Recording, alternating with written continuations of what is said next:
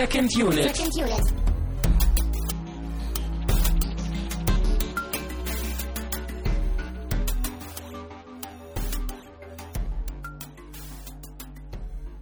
Herzlich willkommen zu einer neuen Ausgabe von Second Unit. Wir sind immer noch euer Lieblingspodcast in Sachen Film, auch wenn der Frühling langsam anfängt und wir uns trotzdem irgendwie verbunkern und im Dunkeln Filme schauen, gruselige Filme. Äh, mein Name ist Christian Steiner und bei mir ist Tamino Mut. Jo, hallo, der Sonnenschein strahlt aus unseren Augen. Es wird Frühling, Zeit des Horrors. Ja. Und wir haben einen, einen Special Guest, haben wir letztes Mal schon angekündigt. Das ist der Stefan vom Zombie-Bunker. Guten Abend. Ja, wir dachten uns, wir holen in Sachen Horror mal die Kompetenz äh, ins Haus. Genau, und weil ich ja eh um die Ecke wohne, hat sich das ja angeboten. Ja, die Kompetenz in Kiel und wahrscheinlich auch über Landesgrenzen hinaus. Ganz genau. So sieht's aus, ja. Ja, die deutsche Podcast-Zentrale Kiel. Ja. genau. Ich habe das ernst gemeint. So. Äh, vielleicht lösen wir irgendwann mal Berlin ab. Das wäre schön. Ähm, bevor wir aber zum Film kommen und vor allen Dingen auch äh, zum Thema Horrorgenre, ähm, haben wir noch äh, eine kleine Ankündigung, nämlich äh, der nächste Hörervorschlag. Ja, da habt ihr uns ja fleißig wieder schöne Vorschläge zukommen lassen. Dieses Mal war das Thema, äh, sendet uns euren Vorschlag zu dem, äh, zu eurem Favoriten des Oscar-Gewinners bester Film ein. Mhm. Ihr hattet 74 Episoden, glaube ich, zur Auswahl, weil wir Argo ja schon geguckt haben. 83, glaube ich. Stimmt, wir hatten noch einen, Herr der Ringe, glaube Herr ich. der Ringe, ne? ja. Genau, also nur 83. Ja, die Auswahl wird schon knapper. Aber ihr habt noch ein paar Filme gefunden und wir haben uns jetzt für drei schöne entschieden. Äh, wir haben ausgesucht No Country for Old Men, Casablanca und The Hurt Locker, der, glaube ich, Tödliches Kommando auf Deutsch heißt. Mhm. Ähm, genau, und die drei, über die drei dürft ihr abstimmen. Und wenn ihr das hier hört, dann ist die Abstimmung auch online, wenn ich das nicht vergessen habe. Und das bedeutet, auf äh, secondunit-podcast.de findet ihr Links zu der Umfrage und könnt ja, eine Woche, anderthalb Wochen äh, abstimmen, was wir denn Ende des Monats wieder schauen werden. Tja. Ich bin gespannt. Äh, die Vorschläge waren super und ich finde, die Auswahl ist auch sehr schön. Ähm, wenn ihr Tamino wirklich, wirklich was Gutes tun wollt, richtig mal so, ein, so einen Ah, Bildungsauftrag so umsetzen, klar. dann äh, äh, solltet ihr euch vielleicht eher für einen Klassiker aus dieser Reihe entscheiden. Ich möchte das äh, Ergebnis ja nicht beeinflussen, aber ich tue es.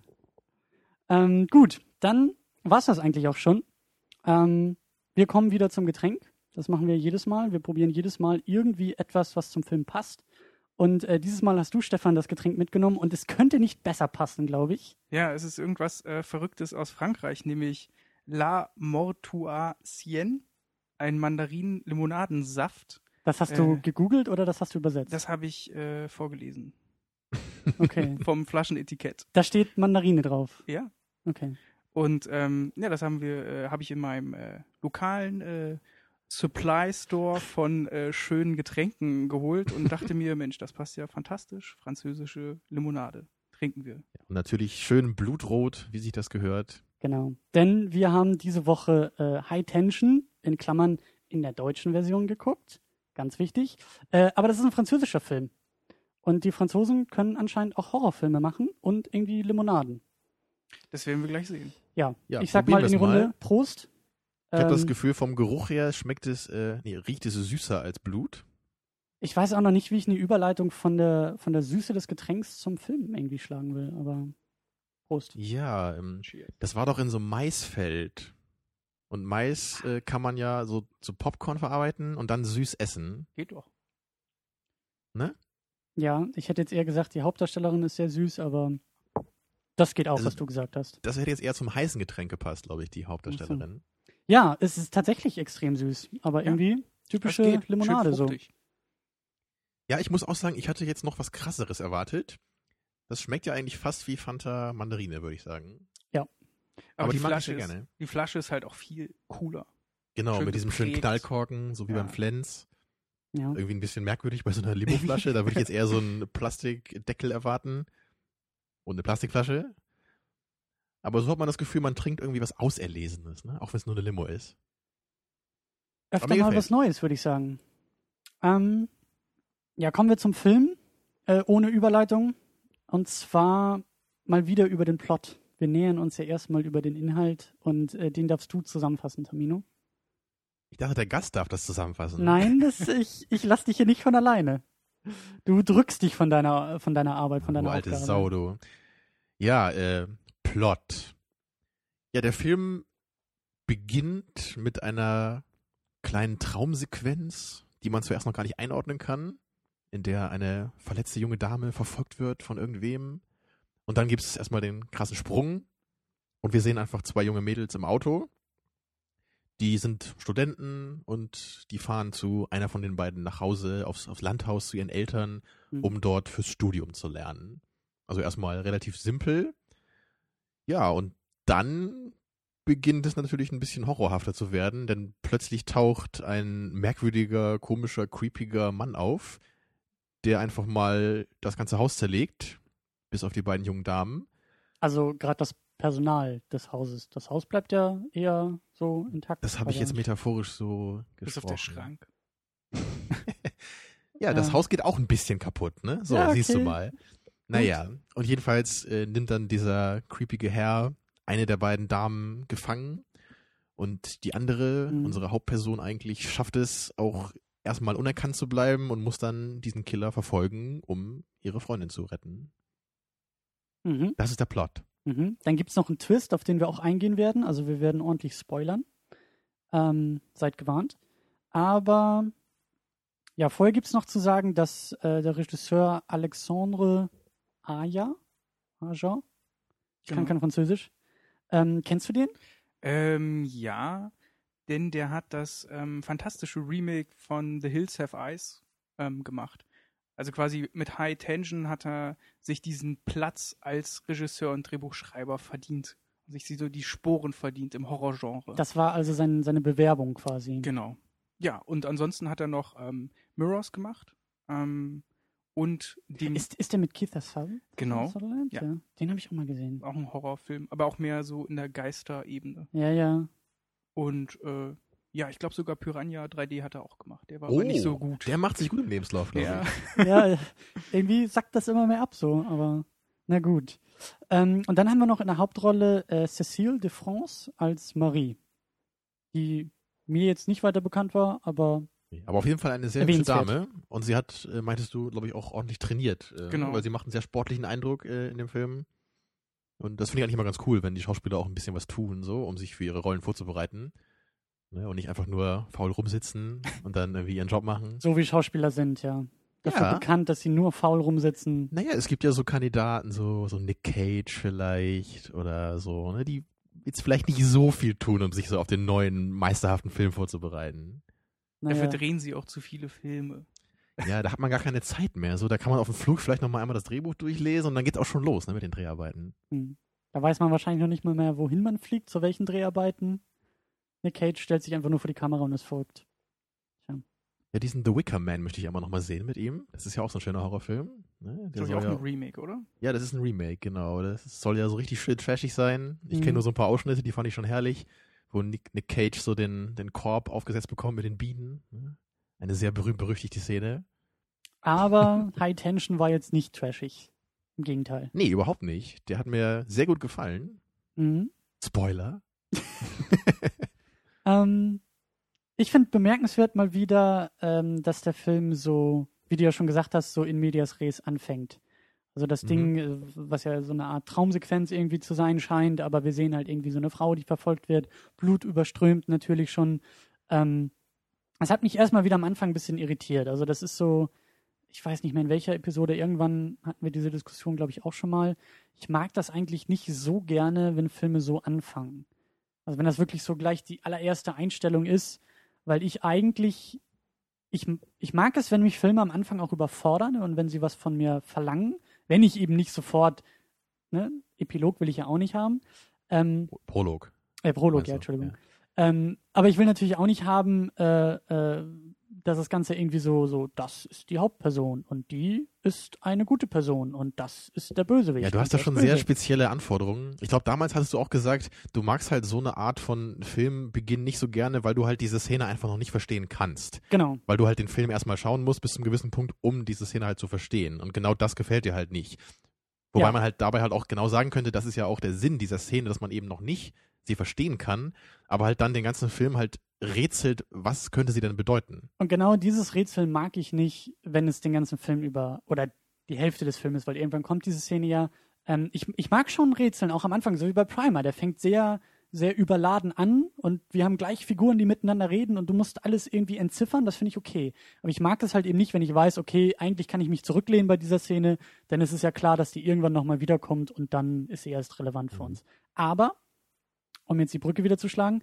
Äh, ich fand es ganz gut. Also zuerst hatte ich meine Bedenken jetzt bei High Tension, dass er so anfängt, aber dann wurde ja direkt nach diesem, nach dieser Szene ja gesagt, ähm, also man hat ja gesehen, dass die Hauptperson dann ja irgendwie aufwacht auf einer Autorückbank und eben erzählt hat, dass das ein Traum war. Und das fand ich dann wieder okay. Mhm. Das war jetzt wirklich okay, es war ein Traum, äh, der gibt vielleicht eher irgendwelche Tendenzen vor oder irgendwelche Ängste oder sowas. Das ist okay, das bereichert den Charakter vielleicht sogar noch. Ähm, deswegen fand ich das noch ganz okay gelöst. Ich hatte zuerst meine Bedenken, aber die sind dann relativ schnell wieder, äh, Ja. wieder weg gewesen. Da wollte ich dich, äh, Stefan, auch nochmal fragen, ist das ein, mit, äh, so ein Stilmittel, was man öfter mal sieht bei so Horror-Slasher-Filmen? Weil mir, glaube ich, jetzt eher so, das kam mir relativ ungewöhnlich vor, dass man das in so einer Art Film eigentlich sieht. Also die Ähm, meisten, glaube ich, Filme dieser Richtung, die ich kenne, die fangen halt wirklich eher so direkt in Medias Res an, ohne jetzt irgendwie Prolog oder Rückblende oder sowas. Ja, also ich denke schon, ähm, fällt mir momentan auch kein anderes Beispiel ein.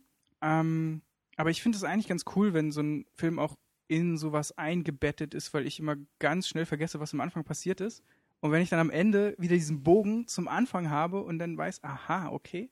Also das gefällt mir eigentlich ganz gut. Ich mag gerne Mhm. durch den Film geleitet werden und dass so alles so ein bisschen kohärent am Ende wirkt. Ja. Mhm.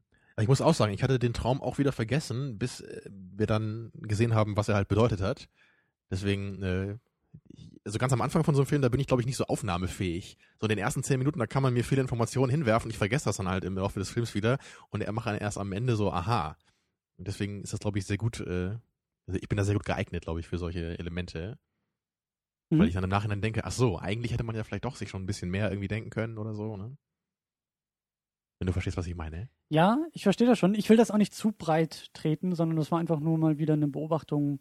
Ähm, Genau, so ein random Rant hier von dir. Genau. Und ich glaube auch, das wird so ein Punkt sein, den wir irgendwann auch mal wieder aufgreifen können und werden. Ähm, was der Film aber auch sehr gut macht, ist ähm, gleich zu Beginn, wie du ja auch schon beim, beim Inhalt gesagt hast, ähm, die fahren ja irgendwie aufs Land raus, zu, zu, zu der einen äh, äh, Person, da irgendwie zur Familie. Und ähm, der Film macht das halt echt super, diesen, diesen Ort irgendwie zu etablieren. Dieses, dieses Haus oder dieses Anwesen ähm, mit Ja. Kamerafahrten durch die Räume, durch die Treppe, dass wir wirklich wissen, auch wie Räume zueinander angeordnet sind und relativ subtil auch, finde ich. Ja, also der, der Ort ist ja auch relativ weit weg vom Schuss. Also sie fahren erst über die Autobahn, dann geht's durchs Maisfeld. Ja. Also man, man sieht halt, also der Film lässt, nimmt sich halt die Zeit, dieses ganze Setting zu etablieren und, und dieses Abgeschiedene und Verlassene von diesem Haus und dieser Familie, die dort ja, lebt. zu also selbst, selbst die. Autobahn ist ja schon ziemlich verlassen, ne? Da sieht Genau. man so ein ganz paar Autos nur und dann fahren sie dann auch nochmal Ewigkeiten über dieses Maisfeld. Also das muss wirklich ähm, am letzten Ende von Frankreich irgendwo sein, Ja. wo dieses Haus steht. Mhm.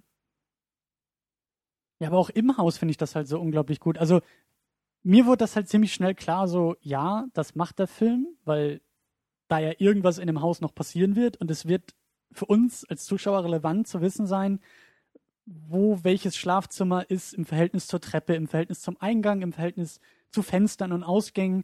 Und das hat der Film halt ganz gut, finde ich, gemacht. Eben, ich glaube, äh, die, die, hätten wir uns mal einen Namen aufschreiben sollen, aber die, die Person, die ja da irgendwie von diesem Anwesen kommt, zeigt unserer Hauptperson ja alle Räume und hier ist dein Schlafzimmer und hier ist dein Kannst du sagen, Badezimmer. die Schwarzhaarige und die Blonde. Ich glaube, die heißt Alexia.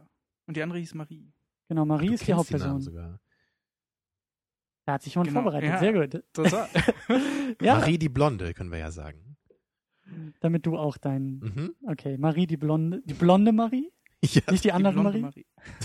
das klingt Nein, süß. aber also das, das fand ich halt echt, ähm, das fand ich erstmal ganz gut gemacht. Es ist halt auch nicht so mit dem Holzhammer gewesen, sondern wirklich, wirklich sehr Genau, es subtil. gibt nicht die Kamerafahrt so, hier ist die Küche, hier ist das Schlafzimmer, ja, sondern ja. man hat ein bisschen einfach das Gefühl für dieses Haus bekommen. Genau, und das ist mir zum Beispiel auch gar nicht, gar nicht so in Erinnerung geblieben oder gar nicht so aufgefallen, dass gleich am Anfang so diese Autobahn so verlassen war und auch was du meintest mit der, mit dem Maisfeld und so. Ja, natürlich erzeugt das noch viel mehr diese Abgeschiedenheit und macht das auch Sinn einfach für das, was nachher noch passieren wird in dem Film. Ähm, dann hast du, Stefan, auch schon, schon diesen langsamen Aufbau auch noch erwähnt. Also dieses Zeitnehmen. Genau. Also es wird zwar nicht besonders viel von der Familie erzählt, aber wenn man diese kurze Passage, wo der kleine Junge als Cowboy verkleidet da auf die Schwester wartet und unbedingt wach bleiben will, um ihr das zu zeigen, also da wird auch schon so ein bisschen Familienbande aufgebaut. Ähm, und was ich zum Beispiel am Anfang auch ziemlich bezeichnend fand, wenn man jetzt den Film im Ganzen gesehen hat, als sie reinkommt, also die blonde Marie, äh, guckt sie sich alles ganz genau an im Haus. Ähm, also sie beobachtet alles so ein bisschen, also so ein bisschen autistisch, Mhm. äh, was sich in dem Haus so befindet, so als ob sie dann schon alles abscannt, was, was, äh, was, was sie später braucht oder so, um ihr Werk da zu vollführen. Ach so, das habe ich mir hab ich gar nicht gemerkt. Aber du hast den Stimmt, Film ja ja. auch schon mal gesehen, da konntest du Genau. natürlich jetzt ein bisschen mit anderen Augen dann nochmal auf die Szene schauen. Ähm, was mich noch ein bisschen gewundert hatte, jetzt auch so im Nachhinein, ähm, ist halt, dass man wirklich die Familie von Alexia, ne, heißt sie, die Schwarzhaarige, Mhm. dass man sie eigentlich wirklich nur so kurz äh, sieht, weil sie ja dann schon ziemlich äh, brutal umgebracht wird. Und man könnte sich ja schon fragen, ob das vielleicht nicht ein bisschen besser gewesen wäre, wenn man da jetzt irgendwie noch fünf bis zehn Minuten vielleicht sich genommen hätte im Film, um die Familie ein bisschen zu zeigen, dass die uns halt so ein bisschen ans Herz wächst, ne? Und damit halt dann dieser, dieser Mord aus heiterem Himmel, dass der halt noch ein bisschen größere Wirkung so hat auf den Zuschauer. Mhm. Oder meinst du, das wäre vielleicht dann zu lang geworden, so? Mm, Also ich glaube halt, weil der Film wirklich so auf diese eine Figur fixiert ist, ist das eher so Beiwerk. Also man hat halt so mit, mit diesem kleinen Kind dieses Element, dass man so ein bisschen Emotionen aufbaut. Aber ich glaube, mh, dass es gar nicht so wahnsinnig wichtig ist, dass man mit dieser Familie so, sofort sich identifiziert, ähm, weil sie sind ja eh nicht lange Bestandteil des Films ähm, und wirklich nur so ein Plot-Device, um Mhm. sie weiter voranzubringen, Mhm, okay. sozusagen. Aber das stimmt natürlich, es wäre natürlich nett gewesen, einfach als Zuschauer mehr involviert gewesen zu sein in den Morden am Anfang. Ja, ich habe mich nur so gefragt, also mache ich halt öfter bei Filmen, die halt nicht so lang sind, ne? Ich weiß nicht, wie lange der Film jetzt war, 100 Minuten oder so. 89 Minuten. Ja, nicht mal, ne? Also da denke ich immer, wenn der Film halt nur so, so knapp ist, ne, dann hätte man sich ja so bei solchen Sachen irgendwie noch ein bisschen mehr Zeit nehmen können, weil man ja einfach die Zeit hat. Wenn der Film jetzt eh irgendwie schon zweieinhalb Stunden geht, dann verstehe ich auch, dass man halt nicht für solche Sachen irgendwie jetzt Mhm. noch da wirklich Zeit aufwenden kann, weil irgendwann ist auch mal Schluss. Ne? Genau wie beim Hobbit, ne? Da war es auch ein bisschen zu viel des Guten dann irgendwie, teilweise, mit der Laufzeit, ne? Mhm.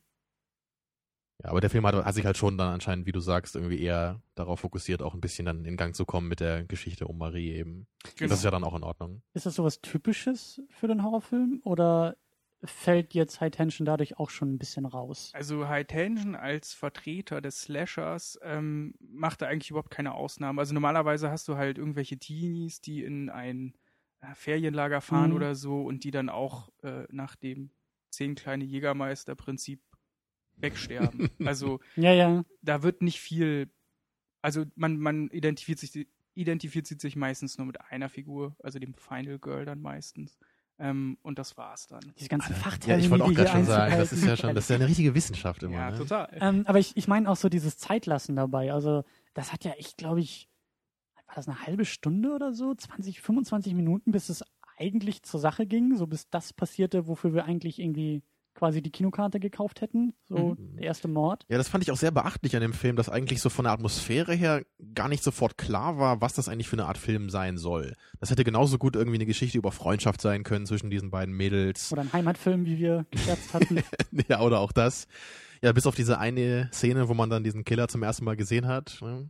Das war dann, dann wusste man, okay, das wird wohl doch ein blutiger Film werden. Ne?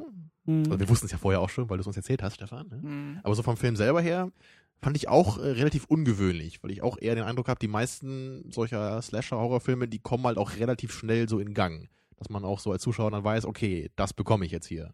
Genau, und ich finde, das funktioniert bei High Tension auch besonders gut, dass er sich eben diese Zeit lässt, den Status zu etablieren und dann so dieser krasse Schnitt kommt. Man weiß überhaupt nicht, warum der Mörder sozusagen das Haus betritt und Mhm. alle Leute da drin tötet. Dass so dieser krasse Kontrast, erst ist alles so schön, es wird ein Sonnenuntergang gezeigt, es wird sehr viel Landschaft gezeigt und danach, ab dem Zeitpunkt, wo sie das Haus verlassen, in diesem abgeranzten Wagen, auch in der abgeranzten ähm, Tankstelle und später auch in diesem botanischen Gewächshaus, das sieht ja alles sehr heruntergekommen aus. Also man Mhm. hat so einen Mhm. richtigen Stilbruch im Film von dieser ersten halben Stunde, wenn es das dann war, äh, zu dem Rest dann. Und der Rest geht dann ja auch sehr flott im Kontrast dazu. Ja, Mhm. ja also Ja. durchaus ähm, so von der Spannungskurve her sehr schön gemacht. Ja. Mhm. Ja, Spannungskurve ist ein gutes Stichwort, weil ähm, Spannungskurve im ganzen Film, aber auch die Spannungsmomente in den, in den einzelnen Situationen auch, auch sehr, sehr gut waren und sehr gut umgesetzt, fand ich. Ja. Also so ein paar Sachen, da, da werden wir vielleicht später auch noch ein bisschen drauf eingehen, so die Musik, die sehr gut funktioniert hat oder Geräuschkulisse, die irgendwie äh, gut funktioniert hat. Aber eben, ja, der Film, also ich saß teilweise echt sehr so am, am Rande des Stuhls, Edge of the Genau. Seat, wie man so schön sagt. Und ähm, da hatten wir ja nämlich auch mal ein bisschen drüber geredet und du, Tamino, ähm, hast ja irgendwie auch, du hast ja das Bedürfnis eigentlich oder, oder High Tension ist für dich die Form Spannung, die du eigentlich haben willst. Ja, oder? auf jeden Fall. Das hat mir hier wirklich sehr gut gefallen, mit, mit welchen verschiedenen Mitteln hier versucht wurde, Spannung zu erzeugen. Und das halt auch sehr erfolgreich. Eben, was du sagtest, durch Musik, aber halt auch durch gute Kameraeinstellungen und eben auch durch sehr, ähm, durch ein interessantes Spiel damit, was halt gezeigt wird von der Gewalt und was nicht. Dass man halt nie genau Mhm. wusste, wann jetzt irgendwie dieser Horrormoment eben kommt, wann wird es blutig, wann, wann äh, hören wir nur die Geräusche vielleicht. Und das war einfach sehr schön, weil das, das hat einfach den, den Zuschauer, also uns jetzt in dem Fall, einfach sehr in diese Atmosphäre auch reingezogen. Es war halt nicht so, was man ja öfter dann eher hat bei solchen, solcherlei Filmen. Man hat einfach die Morde so und dann sind die halt irgendwie cool inszeniert oder halt irgendwie besonders blutig oder auf eine kreative Weise. Und es geht halt nur um diese Morde eigentlich. Aber hier war es halt nicht so, sondern es hat sich eher so angefühlt, dass die Morde halt auch einen Sinn haben in diesem Film. Dass sie mit dem Zuschauer was machen und dass sie halt auch für den Plot irgendwie relevant sind. Und das hat mir halt sehr gut gefallen. Mhm. Und da- das erzeugt dann eben auch Spannung. Nicht einfach nur, okay, wer wird jetzt als nächstes irgendwie abgeschlachtet, sondern ne, schafft sie es jetzt wirklich da zu entkommen? Wird sie jetzt umgebracht? Wird sie jetzt mit dem Killer konfrontiert oder kann sie vielleicht doch nochmal flüchten ne? oder, oder haut sich vielleicht jetzt ab und lässt ihre Freundin in einem Stich? Also solcherlei Fragen stellt man sich ja die ganze Zeit. Also man weiß ja wirklich nicht, wie der Film jetzt so in nächster Zeit weitergehen würde. Mhm. Zumindest war es bei mir so. Auf jeden Fall. Also ich finde halt auch, dass High Tension da wieder die von sich von den anderen Slashern unterscheidet, wo einfach ein Mädel durch den Wald läuft und einfach stolpert und dann vom Killer äh, erwischt wird. Und hier hat man sich halt wirklich auch die Zeit genommen. Sie ist ja oben in diesem Dachgeschoss und versteckt sich und und äh, da wird so auf viele Details geachtet. Also der Killer kommt rein, lässt sich Zeit. Es kann, also es wird keine, keine Musik eigentlich eingespielt. Man hört sein, sein röchelndes Atem, so, was also richtig widerwärtig klingt. Und ähm, es wird so wie so ein Katz- und Maus-Spiel, also wie so ein Ja, genau. Kammerspiel eigentlich inszeniert. Also sie wischt ja das, das Waschbecken aus, um zu zeigen, dass da niemand oben in dem Zimmer war und er fasst da mit dem Finger an den Wasserhahn an und sieht dann, da war doch Wasser im, im Hahn und Mhm. deswegen kommt er darauf, dass da was war. Sowas erzeugt halt super viel Spannung. Ja. Und das finde ich, hat, hat hier auch sehr gut funktioniert, weil es Ja. eben nicht so plump war. Da ist nicht einfach so, okay, das Mädel geht in den Wald und in dem Moment weißt du sofort, okay, gleich wird sie halt irgendwie zerlegt werden. Ja, oder, Genau. oder halt in dieser Situation das typische, sie versteckt sich im Schrank und wir sehen, der Killer kommt rein und guckt erst unter das Bett und dann in die Badewanne und dann in den Schrank, oder ist sie tot und weiter geht's. Sondern, wie du gesagt hast, Stefan, das ist schon sehr, der Film lässt sich einfach auch in den Momenten unglaublich viel Zeit, die halt gut angebracht ist, finde ich. Mhm. Und es gibt hier halt auch so eine kleine Story, die sie verfolgt. Also sie versucht ja zu telefonieren, sie sieht erst dieses Telefon, dann guckt sie oben äh, um, um die, äh, um, um, um die Tür geht halt so eine Leitung rum und sie versucht da den Schrank erstmal wegzu, wegzumachen, damit sie an diesen äh, Anschluss rankommt, der dann viel zu neu ist für das alte Telefon. Mhm. Und später versucht sie ja dann auch an das Telefon der Eltern zu kommen. Also das hat alles schon eine ganz klare Handlung, die verfolgt wird. Also es wird nicht einfach sinnlos einer nach dem anderen umgebracht, sondern es geht wirklich Raum für Raum und jeder Raum hat irgendetwas, das sozusagen die Handlung herv- hervorbringt. Genau, und dann ist Mhm. man als Zuschauer einfach auch sofort involviert, weil wir halt genau wissen, was sie versuchen muss. Sie muss versuchen, ein Telefon zu finden und dann überlegt man sich ja selber, okay, was kann sie jetzt machen? Soll sie jetzt rauslaufen? Soll sie irgendwie versuchen, ein anderes Telefon zu finden oder hat das eh keinen, keinen Zweck? Also das ist einfach gut geschrieben in dieser Hinsicht, weil es nicht einfach nur darum geht, da ist jetzt irgendwo der Killer und sie muss abhauen oder was, sondern da ist, sie muss halt was machen, um rauszukommen. Mhm. Ja, wir haben dann ähm, im Laufe der Geschichte ähm, so, einen so einen kleinen Bruch, der passiert, also so ein, so ein Moment, wo irgendwie auch bei ihr, bei der Marie, irgendwie so ein Schalter umgelegt wird, wo sie aus dieser passiven Rolle irgendwie in so eine aktive umschwenkt. Das ist, glaube ich, das war an der Tankstelle, ne? Genau. Das war, also bis dahin hatten wir so eher dieses klassische Katz und Maus an verschiedenen Orten, dass sie immer wieder sich irgendwie verstecken muss vor dem Killer. Und dann an einer Tankstelle äh, hat sie dann ja irgendwie die Möglichkeit, eine Waffe zu kommen. Mhm. Und, Ja, und ähm, dann den Wagen. das Auto, genau. Und sie flüchtet sieht halt, dann. wie der Killer in dieser alten klapprigen Liefer Lieferwagenkiste, ne, die ich ja auch sehr schön fand. Die hat mich so an die alten Phantomas-Filme erinnert. Ja. So diese alten, alten Lieferwagen so aus Frankreich, so aus den 60er Jahren oder so. Richtig schöne alte Schrottkiste. Und für einen kurzen Moment, das sind ja vielleicht so zehn Minuten oder so, länger ist glaube ich, gar nicht, ähm, denkt man, dass sie jetzt so die Oberhand hat. So, sie hat das schnellere Genau. Auto, sie hat irgendwie die, hat die äh, den, den Revolver, genau. Und ähm, das merkt man auch an ihr. So, die, die Musik wird dann auch so ein bisschen, geht, geht so in diese Richtung und sie ist auch irgendwie sehr, sie wird stärker und selbstbewusster, äh, aber das fadet dann auch relativ schnell wieder, wieder weg, weil man dann irgendwie merkt, dass der Killer die Kugeln für die Waffe Ja, und das hat. fand ich auch sehr schön, äh, diese Szene, wo man das gesehen hat, weil der, man sieht nicht einfach nur, sie macht die Waffe auf, oh mein Gott, sind keine Kugeln drin, sondern wir sehen halt, wie der Killer so diese Kugeln in der Hand hat und, Mhm. und sein Arm so au- auf dem, auf der, auf der Tür ist, so auf der, auf der Scheibe da, ne? Und dann lässt er halt die Kugeln so langsam aus dem Auto fallen, so, so richtig, dass er halt zeigt damit, so dass er halt die Überhand hat. Dass er halt nicht unachtsam war und die Knarre da liegen gelassen hat, ne? sondern dass er immer genau wusste, was sie halt versuchen kann. Mhm. Und das fand ich sehr, sehr schön umgesetzt da. Das, das war halt oft bei dem Film, so diese kleinen Details, die haben da für mich sehr viel wirklich des Films ausgemacht. Mhm. Dass es halt nicht nur so dieses äh, von Plotpunkt zu Plotpunkt war, sondern immer halt auch mit, mit Liebe zum Detail. Und das ist mir halt immer super wichtig, eigentlich bei jederlei äh, Art von Filmen. Mhm. Und ich, ist, das, ist das sowas Typisches? Also dieses Moment von jetzt, jetzt wird aus diesem, aus diesem, wie nanntest du es, Last Girl, das Final Girl. Final Girl, äh, dass Ja. man denkt, ah, jetzt kann sie es ja doch noch schaffen, oder? das ist schon was Typisches, dass die sozusagen als Schwächste der Gruppe, die sich von allen äh, Taburegeln, die in diesem Film gelten, entsagt, dass die sozusagen daraus Kraft zieht und dann den Mörder überwindet.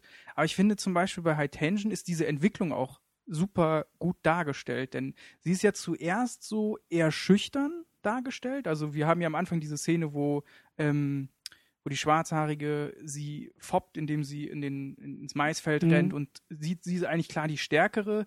Sie hat auch eher kurze Haare, äh, wirkt ein bisschen bubenhaft. Sie ähm, reden dann auch irgendwie was über ein Date oder so und ähm, und sie, die andere zieht sie dann auf, dass sie sozusagen noch nicht sexuell aktiv ist oder so und äh, sie Mhm. masturbiert dann ja auch oben und das zeigt alles so ein bisschen, dass sie noch so unbedarft ist und dass sie sich noch nicht so richtig Ja, introvertiert irgendwie auch. Ne? Genau, und das wa- wandelt sich ja dann komplett. Und in diesem Punkt, wo sie sozusagen die Waffe hat, wo dann dieser Song Newborn äh, laut durch die äh, Boxen dröhnt, da wird es dann halt nochmal richtig verdeutlicht, dass sie sich verändert. Dass sie sozusagen von diesem schwachen, ungefestigten Charakter zu einer Figur wird, die dem Bösen sozusagen standhält und die dagegen aktiv wird.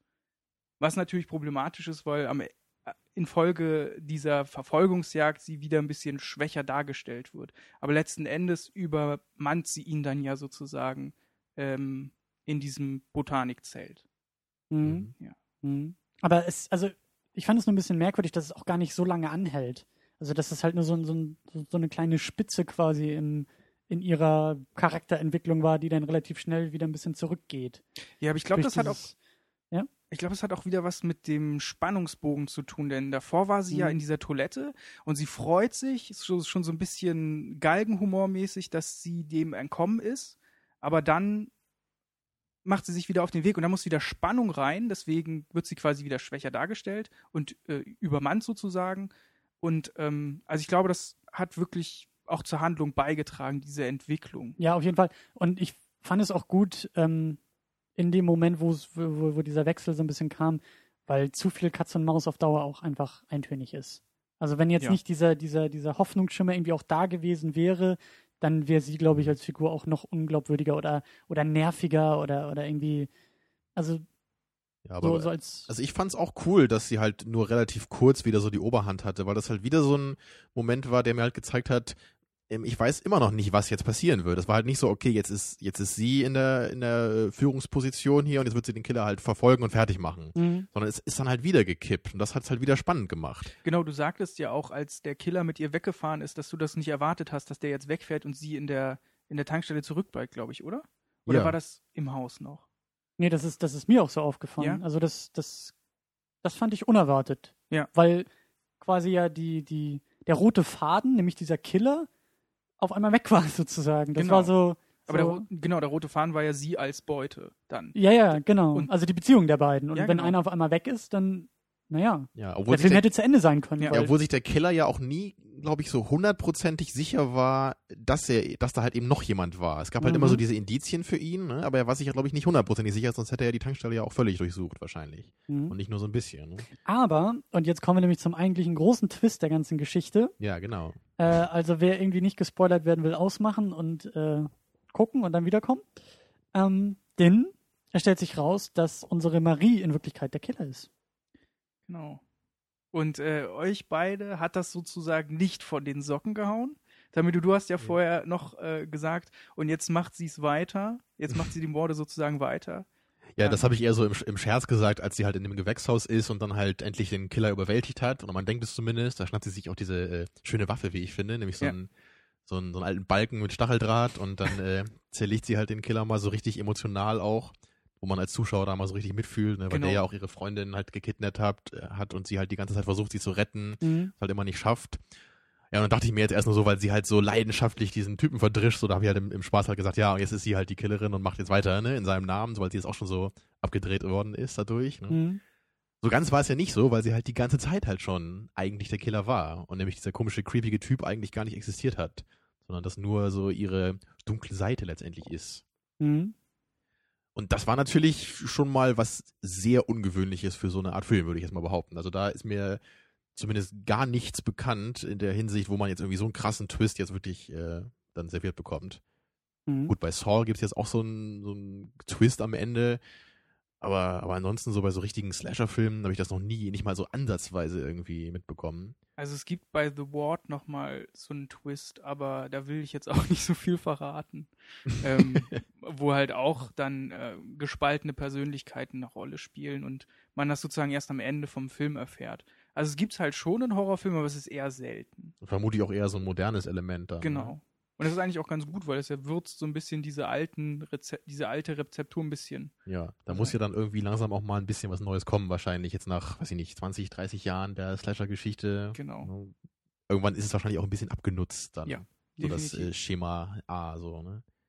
Ich finde äh, das vor allen Dingen ganz gut, dass das so ein kleiner Vorgriff vielleicht auch schon auf nächste Woche ist. Ähm, weiterer Spoiler, wir werden nächste Woche Fight Club gucken, endlich, äh, hier in dieser Sendung endlich. Ähm, und der lebt ja auch von, von, von einem Twist. Und irgendwie hatte ich jetzt bei High Tension das Bauchgefühl von, das fühlt sich irgendwie ungerechtfertigt an. Das ist irgendwie, das, das ist irgendwie gecheatet für mich.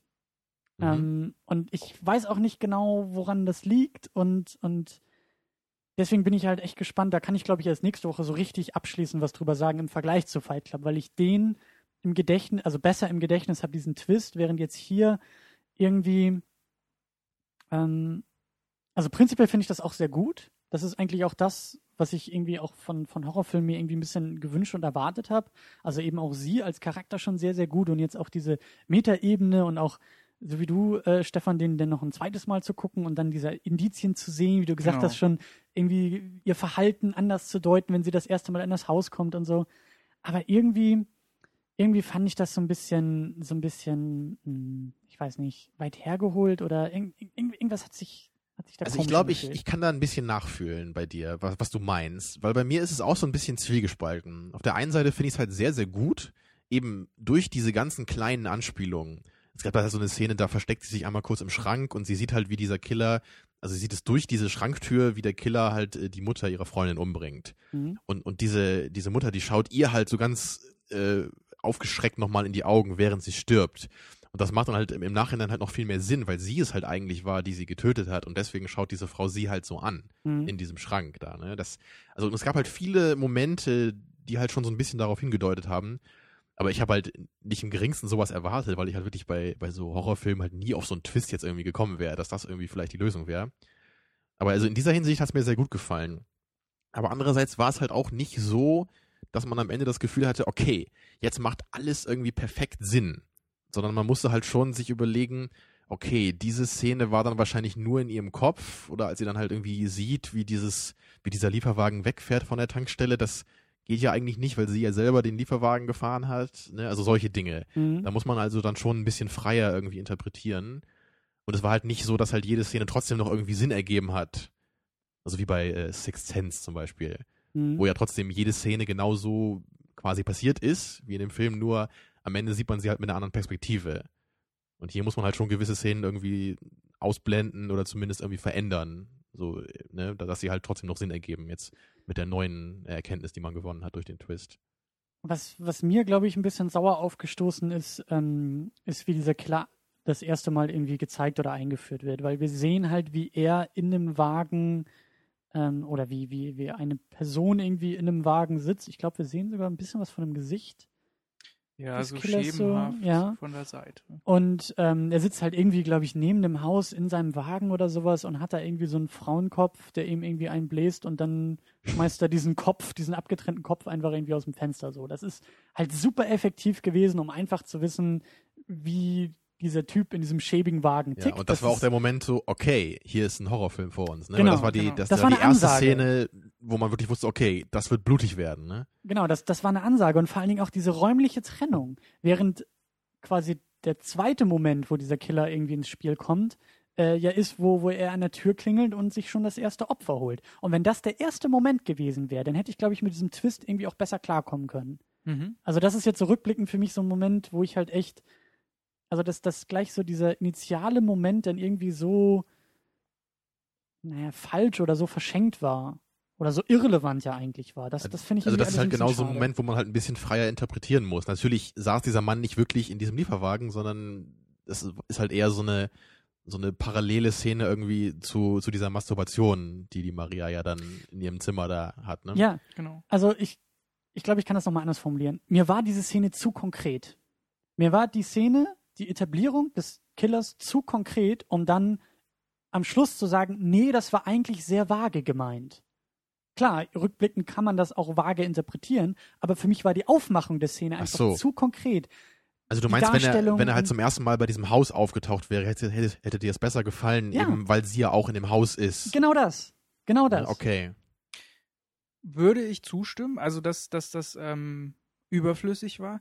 Aber auf der anderen Seite hat es natürlich auch ermöglicht, dass zu dem Zeitpunkt, als er sozusagen eingeführt wird, noch so diese heile Welt in dem Haus passiert Ja. und dann auch sich der Soundtrack so ein bisschen ändert und alles so ein bisschen bedrohlicher wirkt.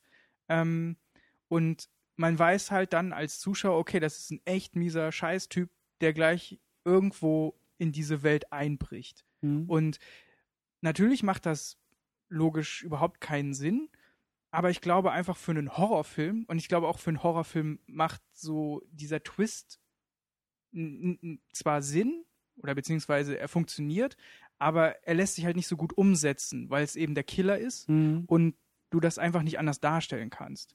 Und ähm, für diesen Moment, als er das erste Mal eingeführt wird, ist es als Horrorfan eigentlich ein cooler Moment, Mhm. ähm, der aber natürlich rückblickend dann nicht mehr so viel Sinn macht. Aber das muss, also das, ich zum Beispiel, ich kann euch super gut verstehen, dass ihr das, äh, dass euch das stört.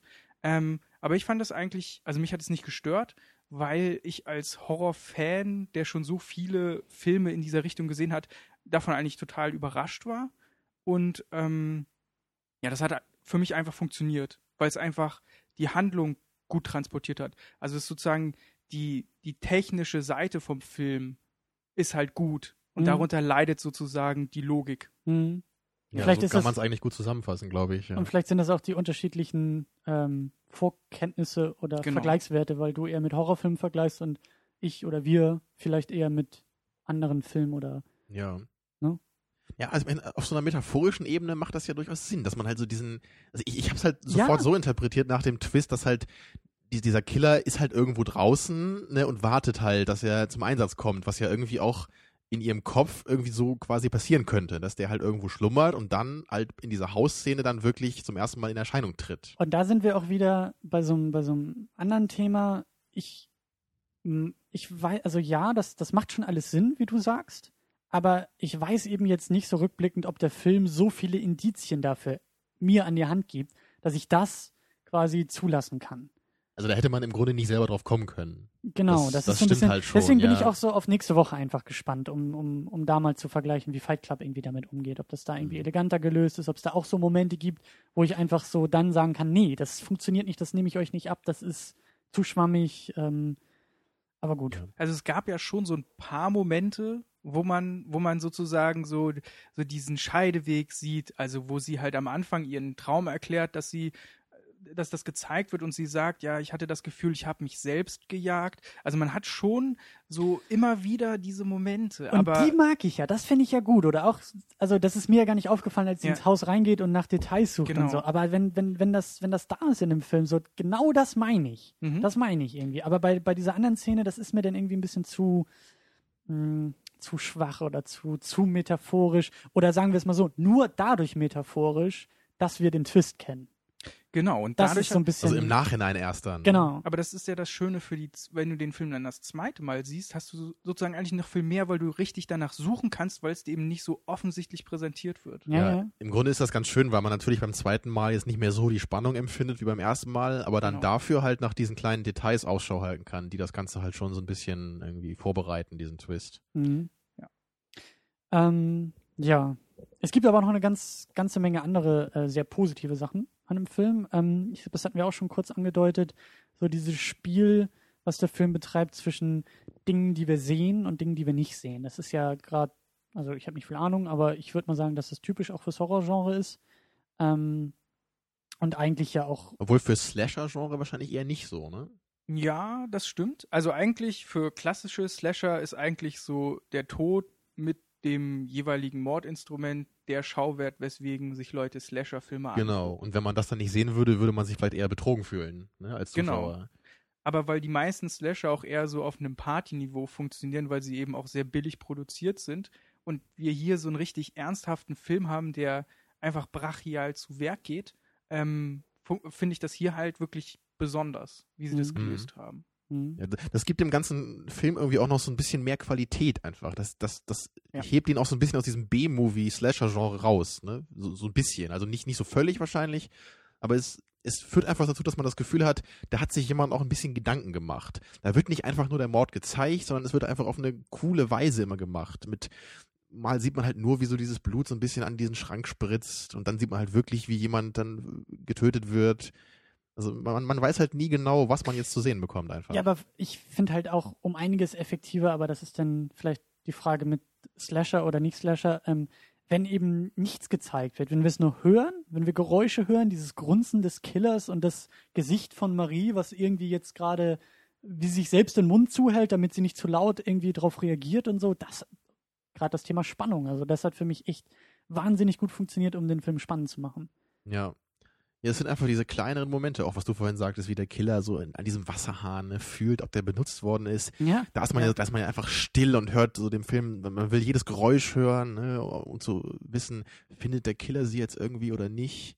Und das hebt ihn wahrscheinlich dann auch von diesen anderen Party-Slashern sozusagen ab, den Ja. du dann ja eher guckst mit irgendwie ein paar Bier in der Hand und irgendwie Genau. in einer lo lockeren Atmosphäre und ähm, vielleicht irgendwie noch mitgrölst oder irgendwelche Ja, also Kommentare an den Film wirfst. Es wurde so. hier ja auch nicht so keine comichafte Gewalt, sondern wirklich reale Gewalt dargestellt. Und gerade bei High Tension ist es ja auch so, dass die Morde oder wenn, wenn, ja, wenn eine Person ermordet wird, dass dann wirklich noch lange ge gezeigt wird, wie sozusagen die Personen sterben. Also es Mhm. wird wirklich das vermittelt. Und du fühlst dich dabei nicht gut, sondern du fühlst dich richtig, richtig schlecht, weil Mhm. das eben so krass ist. Ja, also das unterscheidet natürlich den Film ähm, von den Party-Slashern sozusagen. Der aber spielt nicht auf irgendwelche Lacheffekte oder auf irgendwelche. Genau. Ja, oder da ist nicht einfach so, okay, jetzt hat er ein Messer im Rücken und jetzt ist er tot. Ne? Das ist ja Genau. oft dann so bei solchen Filmen dann eher. Ähm, was mir auch gut gefallen hat, ist ähm, der Aufbau oder, oder diese, diese Kompaktheit irgendwie des Films, des Plots vor allen Dingen, dass da wirklich sehr straightforward durchgeht, wie eigentlich, ähm, also dieser Killer an sich ist ja auch schon mal irgendwie cool inszeniert, wieder dieses ruhige, kühle, äh, bis irgendwie drei Viertel des Filmes redet er noch nicht mal. Genau. Ähm, das fand ich halt sehr effektiv gemacht, aber eben auch dadurch, also ich hatte einfach den, den, das Gefühl, dass, der, dass es ist zu jeder Zeit klar, worum es gerade geht. Die Spielregeln, irgendwie die Beziehung von Charakteren und, genau. Und was gerade auf dem Spiel Killer. steht in der Genau. einzelnen Szene, was die Motivationen sind. Ne, das, der, der Film verliert sich einfach nie. Der Film ist immer an seinem roten Faden dicht dran. Ja. So, das mag ich eigentlich auch sehr gerne. Ich, finde das immer gut, wenn ich zu jeder Zeit des Filmes genau weiß, warum gerade diese Szene kommt und Ja. was die halt für eine Bedeutung hat in der Handlung. Gleichzeitig schafft das ja immer noch zu überraschen in vielen Momenten, was auch gut ist. Ja, also obwohl ist- man immer weiß, Genau, aber, aber es ist, es sind halt nicht so, der, der rote Faden, der verheddert sich nicht, könnte man sagen. Ne? Hat keine unnötigen. Ausläufer in irgendwelche Richtungen, wo man es eigentlich nicht gebraucht hätte. der rote, blutige Faden. Mhm. Genau, er zieht seine Ähm, Blutspur hinter sich her. Ist das denn auch wieder, wieder die Frage an den Experten? Ist das sowas was, was Typisches oder gibt es, kann man so einen Fehler überhaupt begehen in so einem Slasher, dass sich alles irgendwie nachher ineinander fällt und man gar nicht weiß, was los ist? So? Nee, also eigentlich sind Slasher und Horrorfilme schon sehr straightforward, weil man guckt ja Horrorfilme, weil man Spannung erwartet und Mhm. Spannung kann nur dann aufgebaut werden in einem Horrorfilm durch Ängste, die man erzeugt und diese Ängste sind immer temporär, sodass auch die Handlung von einem Horrorfilm meist über wenige Stunden oder eine Nacht, also klassisch fängt halt der Film tagsüber an, in der Nacht äh, ist der Höhepunkt und im Morgengrauen hat man dann sozusagen mit dem neuen Tag den Status quo, der am Ende vom Film etabliert ist. Und von daher ähm, gibt es halt auch diese Spielregel, dass Slasher-Filme oder auch Horrorfilme kurz sind in der Regel und Mhm. dass sie eben auch ganz straff durchgeführt werden. Also da wird nicht groß äh, jetzt äh, irgendwelche Dialoge gehalten, um, um irgendwelche Charaktere zu entwickeln, weil Charaktere sind da nur Beiwerk, das äh, umgebracht wird sozusagen. Ja.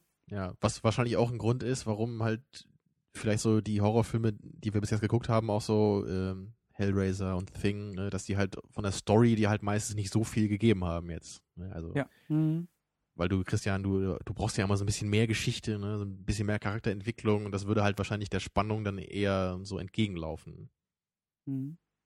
Wobei jetzt High Tension das in meinen Augen ganz gut irgendwie geschafft hat. Eben weil ja, das auch ist nicht noch ganz gut den Mittelweg gegangen. Aber Ja. er, er spielt ja trotzdem, ist ja trotzdem eine sehr simple Geschichte und über einen sehr kurzen Zeitraum. ne? Klar, aber, aber da habe ich schon so ein paar Elemente sehen können, die mich, die mich mehr reizen an dem Film. Vielleicht auch einfach, weil der so, so ernsthaft die ganze Zeit bleibt und eben nicht, also Hellraiser war halt in vielen Momenten unfreiwillig komisch.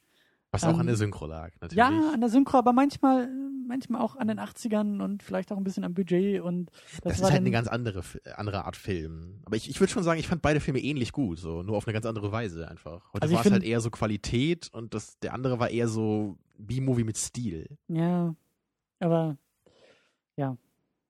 Ähm, ja, was, Was wir- für eine Zustimmung, Christian. Ja, ja, ja.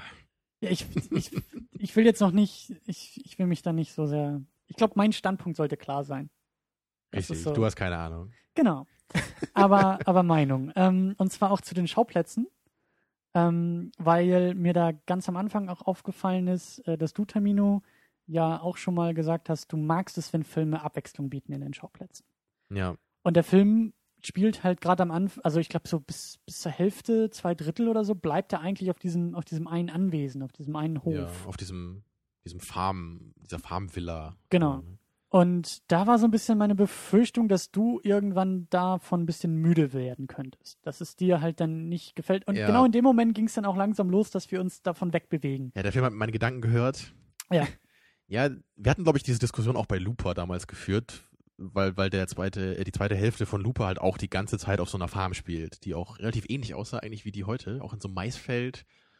Und ähm, damals hatte ich halt auch gesagt, ich mag das halt eigentlich nicht so gerne bei Filmen, wenn die halt immer an einem Ort sind, weil das halt sehr anstrengend ist, das ist für das Auge nicht so abwechslungsreich, da können nicht so viele tolle neue Ideen dann irgendwie gebracht werden meistens. Mhm. Aber bei einem Horrorfilm ist es halt ein bisschen was anderes und da bin ich auch bereit, da ein bisschen Abstriche zu machen bei meiner Vorliebe. Eben weil ich da halt merke, es, es bringt halt was, wenn halt eine Location relativ lange jetzt irgendwie beibehalten wird. Das erzeugt halt Spannung. Dieses Klaustrophobische kommt halt oft dazu, was ich bei Alien zum Beispiel so toll finde. Der Film hat ja im Grunde auch äh, fast die ganze Zeit nur eine Location, bis auf diesen kurzen Ausflug auf den Planeten. Mhm. Aber sonst sind sie ja auch nur auf diesem Raumschiff in diesen engen, dreckigen, dunklen Gängen. Also, wenn es halt, wenn ich halt das Gefühl habe, das gehört zum Konzept des Filmes, dann finde ich es völlig in Ordnung. Aber wenn ich irgendwie wie bei Looper das Gefühl habe, da war irgendwie das Budget dann alle, ja, und man musste Mhm. halt den Rest des Films auf dieser Farm drehen und konnte halt nicht mehr irgendwie, weiß ich nicht, irgendwelche Verfolgungsjagden machen oder sonst irgendwas, dann kommt es mir halt eher so ein bisschen, äh, ja, dem Film schadend vor. Mhm. Aber wie ging euch das denn? Also hat euch das hier irgendwie gestört, dass der Film so lange auf der Farm zugebracht hat? Oder ging euch das da wie mir? Und das, das, das Horrorhafte hat das irgendwie rausgeho rausgeholt. Letzteres, ne?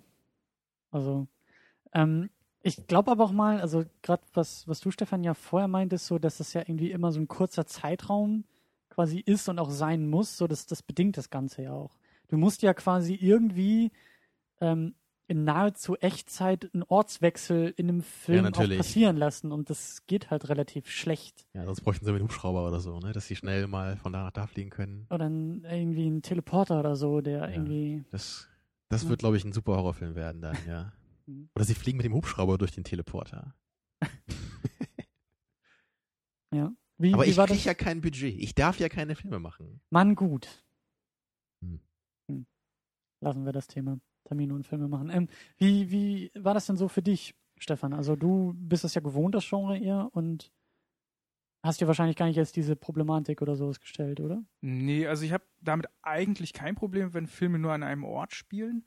Ähm, ich fand es halt einfach schön hier, wie halt diese idyllische erste Hälfte vom Film aufgebaut wird mit den Landschaftsaufnahmen. Auch das Haus, das war eigentlich, das sah sehr schön dekoriert aus. Also da hat man gesehen, dass sie am Set sich Mühe gegeben haben. Also das wurde auch an vier verschiedenen Locations gedreht, ohne dass einem das irgendwie aufgefallen ist. Mhm. Und ähm, von daher stört mich das gar nicht. Ich mag aber auch zum Beispiel Filme, die nur in einem beengten Raum oder in einem beengten Haus spielen, wo halt so Kammerspiele Mhm. stattfinden. Ähm, damit habe ich keine Probleme, aber ich mag es natürlich auch, wenn, wenn dann die Location gewechselt wird. Und hier war es ja eigentlich sehr gut gelöst mit dem Auto, weil das hatte ja wieder einen Sinn, warum das passiert ist. Mhm. Und auch gerade dann im Kontrast diese ganze runtergekommene Welt, in die sie dann fahren, also die Tankstelle. Ja. Ähm, Also es gab ja auch ein paar Ortswechsel hier bei dem Film eben. Ne? Nach Ja. der Hälfte des Films ist ja auch ein bisschen was passiert. Dann kam die Tankstelle, ein bisschen auf der Straße war dann und dann am Ende dieses coole Gewächshaus.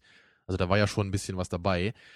Ich denke halt so bei, bei anderen Slasher-Filmen, die jetzt irgendwie so nur im Wald spielen, da ist es halt bei mir dann auch immer so, ist halt so ein bisschen öde einfach. Dann, dann ja, hat sich halt einer wieder auf dem Baum versteckt oder hinter dem Baum, weil da gibt's halt nichts anderes so. Ne? Das, ja. das, das limitiert halt dann einfach auch so das, was das Drehbuch irgendwie machen kann. Wenn der ganze Film im Wald spielt oder bei Blair Witch Project so, ist halt klar, warum das halt nur im Wald spielen kann, ne? weil halt kein Geld da war, um da mehr zu machen. Aber das äh, sorgt halt auf jeden Fall bei mir immer dazu, dass ich so einen Film eigentlich nur einmal gucken kann dann auch, weil das beim zweiten Mal so dann einfach, also nochmal da 90 Minuten Bäume angucken, äh, ist dann irgendwie, ist dann nicht so meins. Da ist die. Luft raus, ja. Ähm, würdest du sagen, dass du den Film noch ein zweites Mal wegen der Atmosphäre und wegen der Musik vor allen Dingen, wegen der Geräusche? Also, Also, ich, hat das funktioniert bei dir? also ich kann mir auf jeden Fall vorstellen, den Film nochmal zu sehen. Ich würde gerne noch ein bisschen warten, glaube ich. Ne? Natürlich, bis der ein bisschen gesackt ist, also eher so in ein, zwei Jahren vielleicht nochmal. Aber ich finde es eigentlich auch sehr interessant, eben weil man den Twist jetzt schon kennt, ne, dann nochmal fast nur in Hinsicht auf den Twist den Film halt zu schauen. Mhm. Und halt wirklich zu gucken, funktionieren da die Anspielungen, hätte man da vielleicht doch schon ein bisschen was ahnen können hier und da. Und halt eben auch diese Frage, die wir vorhin besprochen haben, ist das wirklich ein Problem bei manchen Szenen, dass sie halt quasi so nicht passiert sind, sondern Mhm. nur in ihrem Kopf stattgefunden haben. Mhm. Ja, also ich habe ihn jetzt zum zweiten Mal gesehen, aber dazwischen lagen jetzt auch fünf Jahre. Und ähm, ich glaube, das ist auch ganz gut, wenn man einfach mit ein bisschen, mit ein bisschen Abstand ähm, da so raufguckt, weil beim ersten Mal war er halt wirklich sehr spannend und ich habe ihn halt allein im Dunkeln geguckt und dann wirkt er halt nochmal viel krasser. Und dadurch, dass du jetzt halt die Möglichkeit hast, auf alle Einzelheiten nochmal zu gucken und möglicherweise zwischendurch noch irgendwelche äh, Sachen im Netz gelesen hast dazu oder so, Mhm. hast du halt nochmal einen komplett neuen Film eigentlich, auch wenn er natürlich nicht mehr so spannend ist, weil die Spannung ist mit dem Moment raus, wo du weißt, dass, dass ähm, die Marie eben kein Final Girl ist, sondern dass sie der Killer ist. Mhm. Das ist natürlich ein bisschen Mhm. schade, aber wenn man das eine will, muss man eben das andere dafür opfern. Ja. Mhm. Da fällt mir gerade noch eine Sache ein, die ich mir sehr gewünscht hätte bei dem Film, die ihn für mich noch ein bisschen besser gemacht hätte.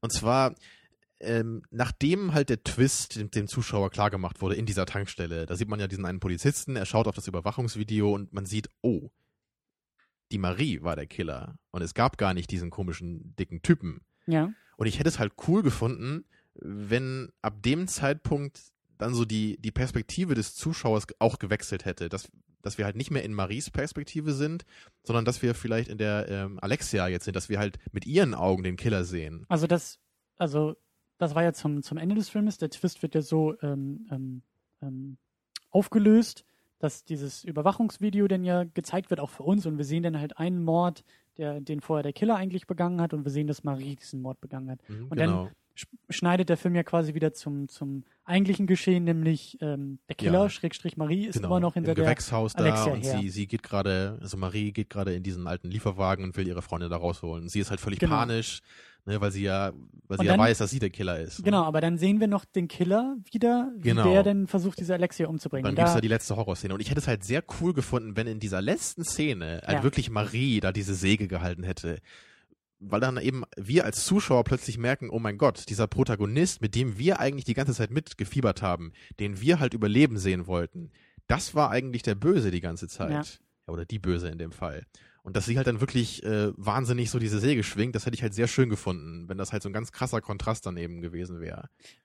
Genau das Problem hatte ich aber auch kurz, dass dann, als der Killer halt immer noch irgendwie zu sehen war, ich dann auch irgendwie kurz dachte, Moment mal, äh, das war doch jetzt gerade aufgelöst. So, war, warum, warum Aber den sehen Killer wir den gibt immer es doch noch? eigentlich gar genau, nicht. So, wieso sehen wir ihn immer noch? Genau, wie, wie, wieso sehen wir ihn immer noch? Genau, und um zum, zur Ehrenrettung zu kommen, also ich, also ich kann das auf jeden Fall nachvollziehen, ähm, aber auf der anderen Seite, äh, wenn man das wirklich als, als gespaltene Persönlichkeit bildhaft in einem Film darstellt, fand ich es eigentlich sehr gut gelöst, dass ähm, so die Morde, die begangen werden, eben nicht visuell von ihr verkörpert werden, also in der ersten Kamera, sondern eben nur, als sich der Polizist in der Tankstelle das Videoband von dem Mord in der Tankstelle anguckt. Mhm. Und von daher macht, also macht das für mich im Nachhinein so ein runderes Bild von, von dieser, von dem psychologischen Aspekt her.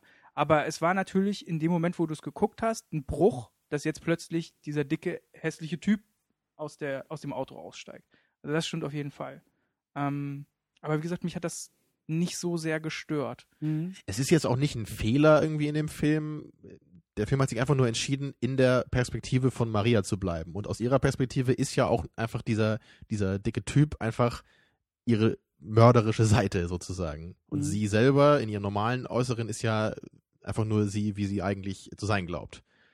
Und deswegen, der Film hat einfach nur nicht diesen Perspektivenwechsel unternommen, den ich mir halt gewünscht hätte.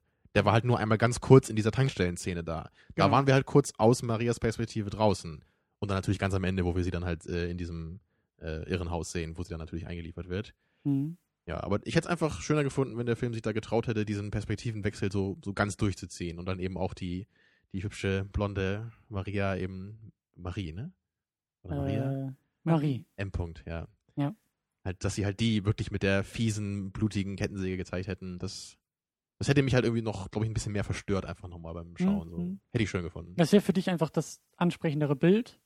Ja, irgendwie das mutigere Ende, glaube ich. Während du, Stefan, halt auf diese, auf diesen Punkt eingehst, dass diese Überwachungskamera das einzige Auge ist für uns Zuschauer, was, Genau. was sie irgendwie beim Töten zeigt. Nicht quasi die normale Kamera, mit der wir ja den Film irgendwie äh, Mhm. ähm, Genau, wahrnehmen, sondern ja, so, so, so, so, eine fremde Kamera, so ein fremdes Paar Augen. Genau, es weil, ist. weil wir assoziieren sozusagen mit ihrem weiblichen Ich so die positive Seite, die mit ihrem inneren Dämon ringt Mhm. und dieses, dieser Typ ist dann halt sozusagen die Schattenseite.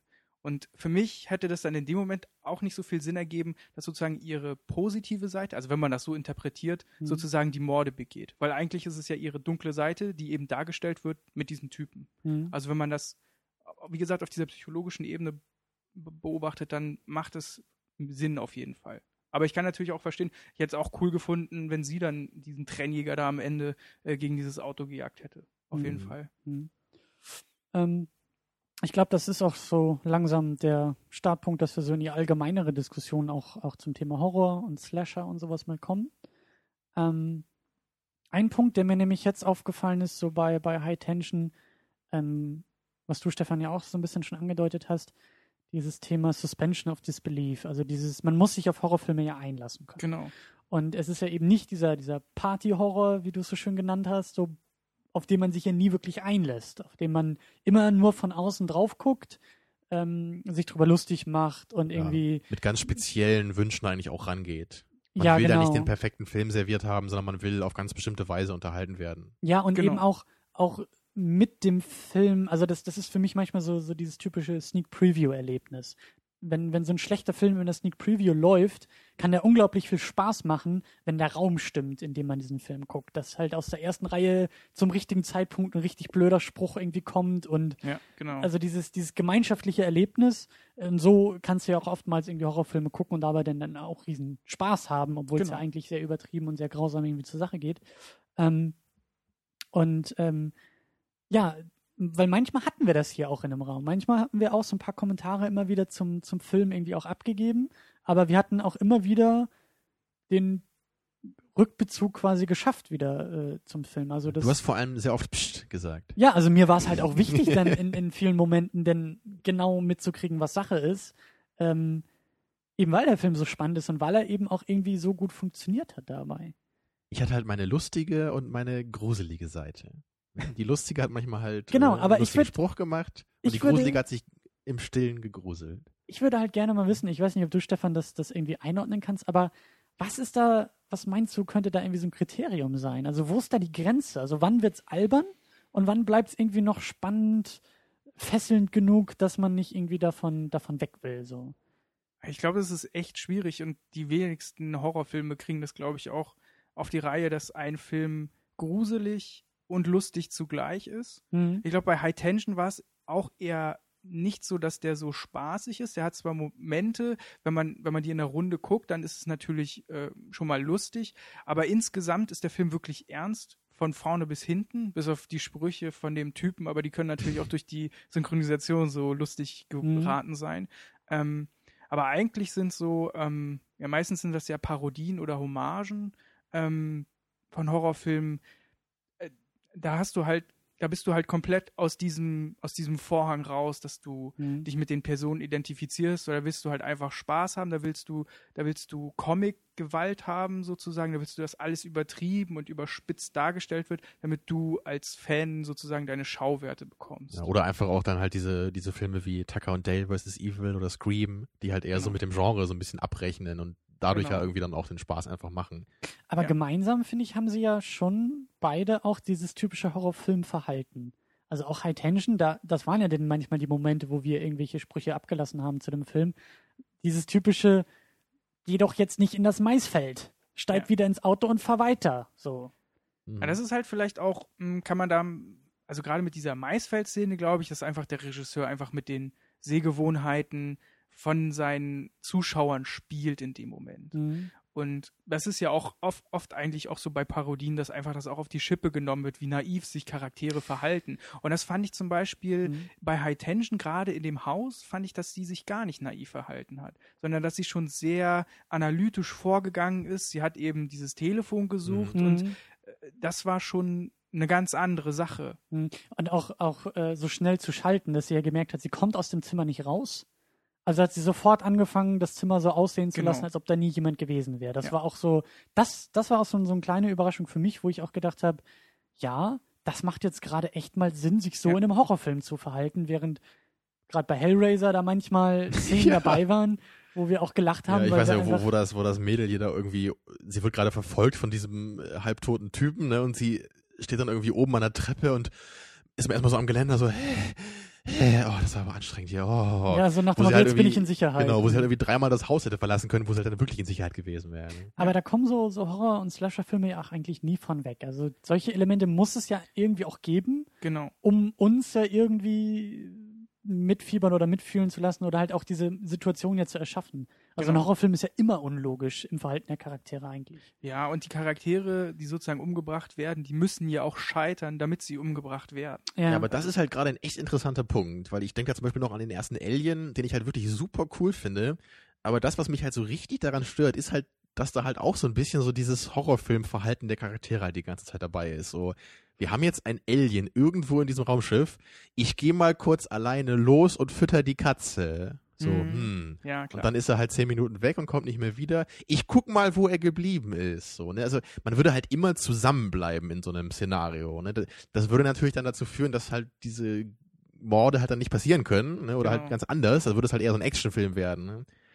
Aber ich, ich finde es halt irgendwie schöner, wenn halt dieses Scheitern, was du halt meintest, wenn das halt eher auf so eine irgendwie logische Weise passiert. Ne? Ja. Dass man eben nicht sagen muss, ja, sie sind halt die dummen Horrorfilmcharaktere, deswegen müssen jetzt alleine losgehen und deswegen scheitern sie. Ne? Es muss halt irgendwie glaubwürdig bleiben. Und das ist ja sowieso das Thema Glaubwürdigkeit oder Nachvollziehbarkeit in Filmen, das haben wir auch ein paar Mal schon angedeutet, das ist ja immer irgendwie schwierig. Hm. Dass man sich mit den Figuren identifizieren kann, ist ja irgendwie auch Grundvoraussetzung, um mitzufiebern, um den Film auch irgendwie gut finden zu können. Aber eben der Horrorfilm hat ja immer so dieses Problem, dass dir dieser, dieser Bruch drin ist, dass man sagt, aber so würde ich mich ja, würde ich mich selber ja irgendwie nie verhalten. Aber wenn sich die Figuren nur verhalten würden wie wir, dann wäre es nie es gruselig. sind ja auch oft nicht nur die Protagonisten, die sich irgendwie komisch verhalten, sondern oft halt auch der Killer. Und das finde ich eigentlich, glaube ich, sogar noch schlimmer. Also das fand ich auch heute sehr schön, dass das hier eben nicht der Fall Mhm. war, dass der Killer immer mal hier und mal da auftaucht, sondern oft sieht sie ihn ja sogar. Sie sieht ihn, wie er durchs Haus läuft und man weiß halt als Zuschauer auch, wo er gerade ist. Aber bei anderen Filmen ist es halt dann irgendwie so, ah, jetzt ist der Killer hier und wie ist er irgendwie da hingekommen? Das wäre halt nicht möglich gewesen. Ne? Oder er Mhm. fällt irgendwie vom Dach und er steht wieder auf danach. So, das, also man weiß dann gar nicht, wo so die Grenzen des Films eigentlich sind. Und das nimmt halt irgendwie die Spannung raus, denke ich dann. Also wenn der Killer halt jederzeit irgendwie da auftauchen kann, wo er es gerade möchte, ist halt ein bisschen doof. So. Mhm. Ja. Weil eine Bemerkung, die, die mir dazu nämlich noch eingefallen ist, ähm, also schon, schon, schon vor längerer Zeit, ähm, warum ich vielleicht auch so ein bisschen Probleme mit dem Horrorgenre habe oder, oder anders. Äh, ich habe es mal mit Videospielen verglichen, weil ich neulich ein, ein Horror, in Anführungszeichen Horror-Videospiel äh, durchgespielt habe. Äh, Dead Space Nummer 2. Und das hat mich echt um einiges mehr mitnehmen können, mich mitfiebern lassen, eben weil na klar, es ist interaktiv. Ich bin immer derjenige, der dafür sorgt, dass das Ganze weitergeht. Aber die, die, die gruseligen Elemente oder die Horrorelemente kommen eben auch mit einem mit einem Gefühl von Kontrollverlust irgendwie auch, weil du bist eigentlich immer in einem Videospiel der strahlende Held. Power und Macht ist eigentlich immer das, was dich auszeichnet als oder deine Spielfigur auszeichnet. Aber genau das kollidiert in einem Horrorgenre nämlich mit mit Instanzen, die eigentlich mächtiger sind als du Ja. und die dich dadurch halt in deinem Verhalten irgendwie einschränken und, und ähm, ja, irgendwie beeinflussen. Und das ist für mich in einem Videospiel effektiver als bei einem Film, wo es ja auch mehr oder weniger um Einschränkung oder in Anführungszeichen Kontrollverlust der Hauptfiguren irgendwie geht, die ja, Ja. auch irgendwie nicht mehr das tun können, was sie eigentlich tun wollen und tun äh, müssten und sollten. Und ähm, ich weiß nicht, also es ist halt, wie gesagt, erstmal nur eine Beobachtung, die ich irgendwie äh, gemacht habe äh, im Vergleich irgendwie der beiden Medien. Ähm, Ja, also ich finde, du hast auf jeden Fall recht. Ähm, Gerade bei Computerspielen bist du natürlich auch also viel tiefer drin, weil du ja selber reagieren kannst. Du hast quasi nicht so, äh, dir wird nicht der Film präsentiert, der eben eine Handlung hat, die eben vorskizziert ist, sondern du kannst quasi selber auf alles re reagieren und demzufolge hast du halt nicht mehr diesen Moment, wo du sagst, na, das hätte ich aber anders gemacht. mhm. Und ich finde, bei High Tension war das zum Teil auch sehr gut gelöst. Zum Beispiel der Vater, der einfach an die Klingel geht, weil jemand klingelt. Also der geht halt nicht darunter und entfernt sich von der Gruppe aus irgendeinem nicht nachvollziehbaren Grund.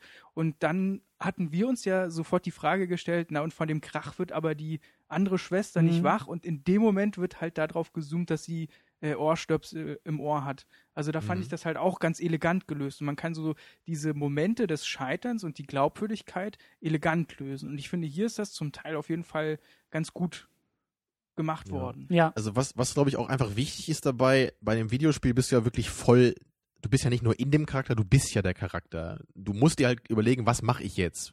Welchen Knopf drücke ich? Wo soll ich hingehen? Ne? mhm.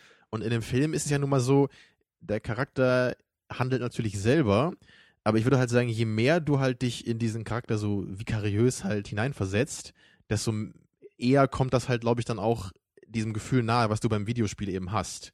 Dass du halt dann quasi so sehr in diesem Charakter bist, im Film auch, dass du halt selber auch dieses Gefühl von Kontrollverlust halt irgendwie übermittelt bekommst. Aber was, was mir noch aufgefallen ist, beim Videospiel hast du, hast du dieses Element von Vorankommen. Also das ist mir eben bei Dead Space ganz besonders aufgefallen. Dass ich halt immer wieder wusste, das spielt auch mit Geräuschen, mit Atmosphäre, mit Stimmung.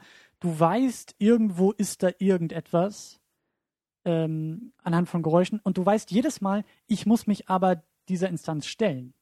Während in einem Film ist ja auch immer wieder die Frage von Flucht eine Option. Und Ja. das hast du in einem Videospiel nicht. Du hast in einem Videospiel nicht, klar, du hast die einzige Option, die einzige Flucht, die du begehen kannst, ist die Konsole auszumachen und aufzuhören.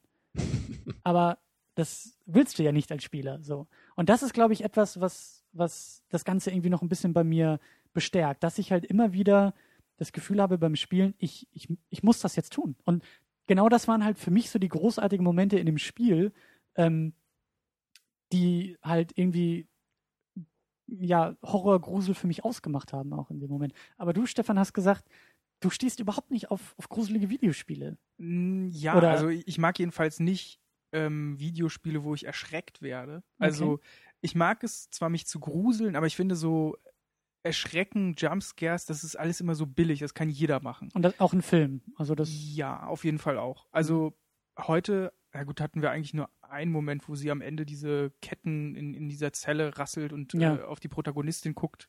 Äh, oder die, nee, die ist ja gar nicht die Protagonistin, sondern die andere. Ähm, Ja, aber das war jetzt auch nicht so ein richtiger Jumpscare, weil das war halt kein Schnitt und es wurde Aber nicht ich plötzlich fand, laut oder so. In dem Moment, wo so alles ruhig ist und sie sagt und sie Ja, sieht mich auch auf nichts. das war schon so ein bisschen also, darauf so ein hingebaut. bisschen, ja, Ja. aber das war jetzt nicht einfach so Genau. unfair, dass irgendwie jetzt so ein fieser Cut kommt und plötzlich geht die Lautstärke hoch und da ist irgendwie so ein Geisterbild. Äh, ne, das Genau. Und das, das, kann ich halt überhaupt nicht ab, wenn sowas in Filmen ist. Ja, und das finde ich zum Beispiel auch bei, ähm, also bei Horrorfilmen, die wirklich nur mit so, also Geisterhorrorfilme machen das ja oft, dass sie einfach nur mit solchen äh, Schreckeffekten Mhm. äh, arbeiten und da kannst du halt einfach auf den Leim gehen, so. Ja. Das ist halt einfach. Also das haben sie halt neulich bei Red Letter Media hier bei Half in the Bag, haben das halt super geil verarscht, als sie irgendwie Paranormal Activity 4 oder so geguckt haben.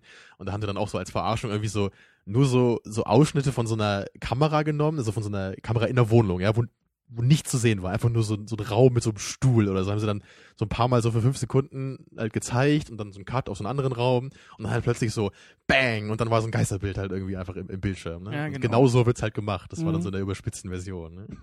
Also Also halt so ganz langweilige Bilder und dann plötzlich, wuh! Mhm. Und so ist es eigentlich auch bei Paranormal Activity, dass der ganze Film eigentlich nur auf einen Moment hinarbeitet, obwohl das dann schon wieder was anderes ist, weil da wirklich drauf hingearbeitet wird und nicht einfach plump, einer geht um die Ecke, da ist es dunkel und plötzlich kommt da was rausgesprungen oder so. Mhm. Also da, da muss man schon sagen, da haben sie sich mehr Mühe gegeben. Taugt Ähm, der denn was, der Paranormal Activity? Ich hab den nie ähm, gesehen. Ich habe nur gedacht, das wäre halt der größte Trash aller Zeiten so. Also. Also wenn man sich einmal richtig erschrecken will, dann taugt der in dem Moment etwas, ja. Aber und der- dafür dann anderthalb Stunden Film gucken. Genau, so. da kann man halt nicht so wirklich viel rausziehen. Aber beziehungsweise bei dem Film ist es auch eher so die Erwartungshaltung des Zuschauers mit dieser äh, diese Spannung, die eigentlich die ganze Zeit aufgebaut wird. Wa wann passiert es denn jetzt? So. Also es ist schon wieder so mehr so eine Metaebene, auf der der Film funktioniert. Aber so richtig, also den kannst du halt auch kein zweites Mal gucken, weil er Hm. dann seine Halbwertszeit einfach überschritten hat. Also das war bei Blair Witch Project zum Beispiel auch so bei mir. Ich fand den beim ersten Mal halt gar nicht so schlecht. Also ich habe den halt immer geguckt, dachte, boah, ey, was passiert jetzt, was passiert jetzt? Ja. Und dann am Ende war es halt einfach vorbei. Und dann dachte ich so, was war das denn für eine Scheiße? Ich wurde halt die ganze Zeit auf irgendwas vorbereitet und dann kam nichts. Ja, das ist natürlich übel. Ne? Und das ist halt so das Mieseste, was ein Film irgendwie machen kann. Ja. Dann. Was ist denn so dein, ähm, Stefan, dein, dein Flavor in Sachen Grusel oder Horror? Also schwer zu sagen. Also eigentlich gute Horrorfilme, ähm, aber die Klingt sind schon mal natürlich- gut. Ja, die sind Ja. natürlich immer sehr, sehr rar gesät. Also so, so Saw wäre zum Beispiel ein Vertreter von, von Horrorfilmen, die halt sehr gut funktionieren, die man sich sehr gut angucken kann. Und ansonsten guckt man halt eher Filme, die wie so eher Kanotenfutter sind. Also du weißt, was du bekommst, du bekommst aber auch nicht mehr. Und das ist halt eine nette Abwechslung. Aber es ist halt immer nur so Durchschnittsware. Und wenn dann halt so Filme kommen, und das war eben gerade Anfang der 2000er Jahre, wo wirklich viele moderne Horrorfilme auch rauskamen, dass man ja, dass man da einfach mal auch was Neues gesehen hat. Also du meintest ja äh, vorhin auch ähm, 28 Days Later. Mhm. Ähm, das ist halt auch was, schnelle Zombies hat man in den Zombie-Filmen nicht so oft gesehen. da haben sich ja ganz viele drüber beschwert. Und ich muss ja sagen, ich finde das halt bei diesen alten Zombie-Filmen immer so ein bisschen bescheuert, dass halt diese Zombies irgendwie die Gegner sind, weil die halt so dermaßen unbedrohlich sind, dass halt selbst irgendwie eine alte Dame vor denen halt einfach weggehen kann. Also das Ja, ist und halt, Deswegen fand ich halt diese, diese neueren Zombies halt einfach ein bisschen cooler, einfach weil die halt eine Bedrohung waren für die Charaktere. Die waren halt schnell und abgedreht so. Das finden wahrscheinlich dann viele nicht mehr so stylisch. das Problem ist, glaube ich, einfach, dass schnelle Zombies eigentlich ja austauschbar sind mit jedem anderen Monster, das sich schnell bewegt. Und bei alten Zombie-Filmen einfach nicht das Bedrohliche von, den, von der Langsamkeit der Zombies ausgeht, sondern von der Masse. Also sind einfach irgendwann unglaublich viele, sodass du dich eigentlich nicht mehr vor denen verbarrikadieren kannst, sondern du musst Mhm. dich stellen, du musst dir irgendwelche Tricks überlegen, wie du weiterkommst. Gut, das war jetzt bei 28 Days Later auch nicht so der Fall, weil da ja immer nur so ein paar Zombies mal hier und da aufgetaucht sind. Genau, weil das halt einfach, es ist, es ist beides meiner Meinung nach gut, aber auf, auf eine ganz andere Weise. Die F Filme funktionieren einfach auf eine ganz andere Weise. Und das ist ja auch eigentlich ein Markenzeichen von, von Horrorfilmen, dass sie ähm, in ihrer Art und Weise, wie sie Sachen darstellen, auf verschiedene Sachen aus der Lebenswirklichkeit Bezug nehmen. Bei Zombies wäre es dann zum Beispiel, dadurch, dass alle gleichgeschaltet sind und der erste Film, glaube ich, aus den 60ern, also der erste populäre Zombie-Film, es gab natürlich auch schon früher welche in den 20er und 30er Jahren, ähm, Night of the Living Dead, dass das sozusagen eigentlich eine Metapher für den Kommunismus und die Angst vor dem Kommunismus ist. Mhm. Und bei Monsterfilmen, wo zum Beispiel irgendwelche Tiere mutieren und unglaublich groß werden, ist das halt die Angst vor Atomenergie oder mhm. vor der Atombombe. Mhm. Gerade in Japan hat man das mit dem Godzilla-Monster. ähm, und bei diesen modernen Torture-Porn-Filmen hat man sozusagen ähm, diesen Bezug zu dem Menschen, der sozusagen das Monster ist und das die Gewalt darstellt. Weil man hat ja mhm. so das Gefühl, dass die Ge Gesellschaft immer gewalttätiger wird.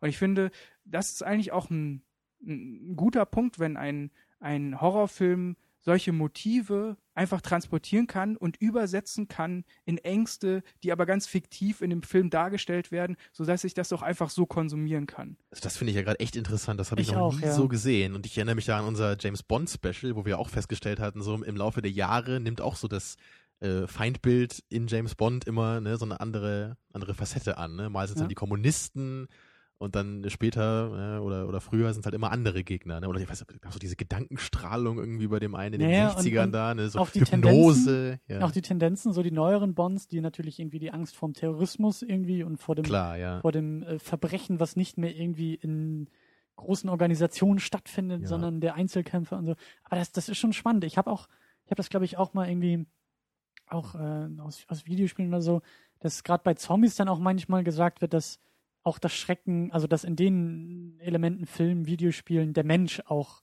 so ein, so ein ähm, Gruselfaktor sozusagen ist oder die Grausamkeit des Menschen auch in Zombiefilmen, dadurch, dass ja eben dann jeder auf sich selbst irgendwie äh, äh, ja natürlich, das, angelegt das, das ist ja ganz oft so ein Thema auch in diesen Zombiefilmen, so von einer Sekunde auf die andere wird halt dann dein bester Freund irgendwie zum Zombie. Und du, das ist ja bei 28 Days Later auch immer, da sagt sie ihm dann ja auch irgendwie, wenn der einer gebissen wird, dann hast du 20 Sekunden Zeit und dann musst du ihn zerlegen, so, ne, und wenn man das irgendwie nicht schafft, dann hast du halt einen Gegner mehr. Ja, oder, oder eben auch den Menschen, die auf andere Menschen treffen, so, wie, wie die sich dann irgendwie feindselig gegenüber verhalten, weil, ne, es gibt ja die Bedrohung der Zombies und warum mhm. sollte ich dich jetzt auch, warum sollte ich jetzt Menschlichkeit irgendwie beweisen äh, in, zu Zeiten, wo Menschlichkeit eher eine Schwäche sozusagen ist, aufgrund einer größeren Übermacht oder wie denn auch sich manchmal Kindern gegenüber verhalten wird und schwachen Mitgliedern der Gesellschaft und, und solche Geschichten. Mhm. Aber das ist schon echt spannend. Also ist das sowas, achtest du da, achtest du da bewusst irgendwie drauf bei, bei Horrorfilmen? Mhm. So, also, also wenn, wenn du jetzt so imaginär durch dein DVD-Regal quasi äh, streifen würdest, würdest du sagen, also das ist ein sehr guter gesellschaftskritischer Zombie-Film. Und es ist schwierig. Also man kommt zu diesen Erkenntnissen erst dann, wenn man sich mit den Filmen und mit dem Genre mehr befasst. Auf jeden Fall. Mhm. Aber man hat halt ähm, zum Beispiel bei den äh, Filmen von George A. Romero halt auch wirklich Bezugspunkte. Da gibt es einen, der spielt in einem Kaufhaus. Mhm. Ähm, und da ist eben auch eine Konsumkritik einfach zu sehen, weil die alle, alle Menschen oder alle Zombies, also die Zombies gehen zum Kaufhaus. Aus Instinkt sammeln die sich alle vor dem Ka Kaufhaus und, mhm. und äh, sie können sozusagen ja auch nichts mehr kaufen. Ähm, und äh, die haben ja gar kein Aber Geld. nicht mal das hält sie davon ab, von dem ja. Konsumtrieb. Ja, ja also da hast stark. du halt so diese, diese rudimentären äh, Instinkte von Konsum, die man natürlich übersetzen kann. Natürlich kann man genauso dagegen argumentieren, dass es einfach verintellektualisierter Mist ist. Ja. Aber, ähm, aber das ist, aber lass uns mal, lass uns mal jetzt äh, High Tension vielleicht verintellektualisieren. Ähm, fällt euch da irgendwas auf? Ja, also gespaltene also, Persönlichkeit, Schizophrenie. Ja, eigentlich ist das ja ein modernes Thema. Also Eben, ne? psychologische ne? Krankheiten nehmen zu und hier wird es halt auf das Genre des Slashers angewandt, auf relativ intelligente Art und Weise kann man schon da rein interpretieren, wenn man möchte. Aber von, von, wann ist der Film? Ist der nicht auch so in den frühen 2000ern? Ja, von 2004, glaube ich. Also das war doch, glaube ich, auch so diese Zeit, wo, wo das auch noch öfter, es gab auch diesen Identity, vielleicht kennt ihr den. Nee? Identität auf Deutsch. Hm, ich glaube, ich habe nur mal davon gehört. ist halt auch so ein, ist jetzt kein Horrorfilm, aber da geht's halt auch um so gespaltene Persönlichkeiten. Also der, Ich muss aber sagen, ich, ich, ich meine, ich, meine, ich glaube, so, so zu dieser Zeit war das auch noch mehr ein Thema als, als heutzutage jetzt wieder. Jetzt ist es wieder mehr so Terrorismus und alles Mögliche, aber so in den späten 90ern, Anfang 2000ern. ich muss aber sagen, mir, mir ist dieses äh, gespaltene Persönlichkeit ist mir, glaube ich, zu einfach in dem Film. Also wenn man sagt, so das ist jetzt so das Thema, das ist, das ist mir zu Also, deutlich. das muss ja auch nicht jetzt Also- großartig ergründet werden, Nein, aber nein. das, also so als Motiv des Horrors ist es ja schon mal bemerkenswert ich- einfach nur. Ich finde aber viel spannender irgendwie so das Thema Sexualität in dem Film, Mhm. weil äh, du, Stefan, hattest das ja auch so ein bisschen angedeutet, so die Verklemmtheit der Hauptperson, die sich in so äh, manchen Momenten eben zeigt, eben der Killer, der irgendwie auch quasi bei dem sexuellen Akt das erste Mal irgendwie gezeigt wird. Und ähm, das finde ich zum Beispiel ganz spannend. Also es geht Mhm. um das, das Outen von Homosexuellen, meinst du? Keine Ahnung. Keine Ahnung, ob es, ob es jetzt das ist oder vielleicht einfach irgendwie der Umgang von Sexualität irgendwie als Identifikations. äh, Verbunden mit Grund. Schizophrenie. Ja, natürlich. Aber was ich eben auch ganz interessant finde bei dem Film, ich weiß jetzt nicht, ob das, ob das jetzt ähm, wieder meine Unwissenheit ist, aber so diese Konsequenzlosigkeit, wie, wie der Täter vorgeht. Also dieses direkte, dieses emotionslose, dieses Finale. Im Endeffekt, äh, wenn ich jetzt auch verintellektualisieren darf, ähm, könnte ich mir vorstellen, dass das einfach so die Unvermeidbarkeit des Todes auch irgendwie darstellt. Ja, natürlich. Also, Also- das haben ja alle Horrorfilme eigentlich als Motiv. So die Endlichkeit der eigenen Persönlichkeit. Klar, aber, aber ich habe irgendwie so den Eindruck, also weil der Typ so normal irgendwie noch aussieht, er hat irgendwie keine komische Maske, er ist jetzt nicht irgendwie als, äh, wenn ich irgendwie an Texas Chainsaw Massacre denke oder so, dem wurde nichts angetan. Ähm, Der ist mittlerweile, glaube ich, nicht mehr indi- indi- indiziert. ich meine natürlich die deutsche Version davon. Und dann sind Den wir wieder Trailer meinst du? Geschnittene, Ähm, genau. Den geschnittenen, synchronisierten Trailer. Aber, aber, also es gibt kein Gimmick dabei. Es gibt keine, keine, kein Kostüm, keine Maske, kein, kein fantastisches Element, was damit reinspielt.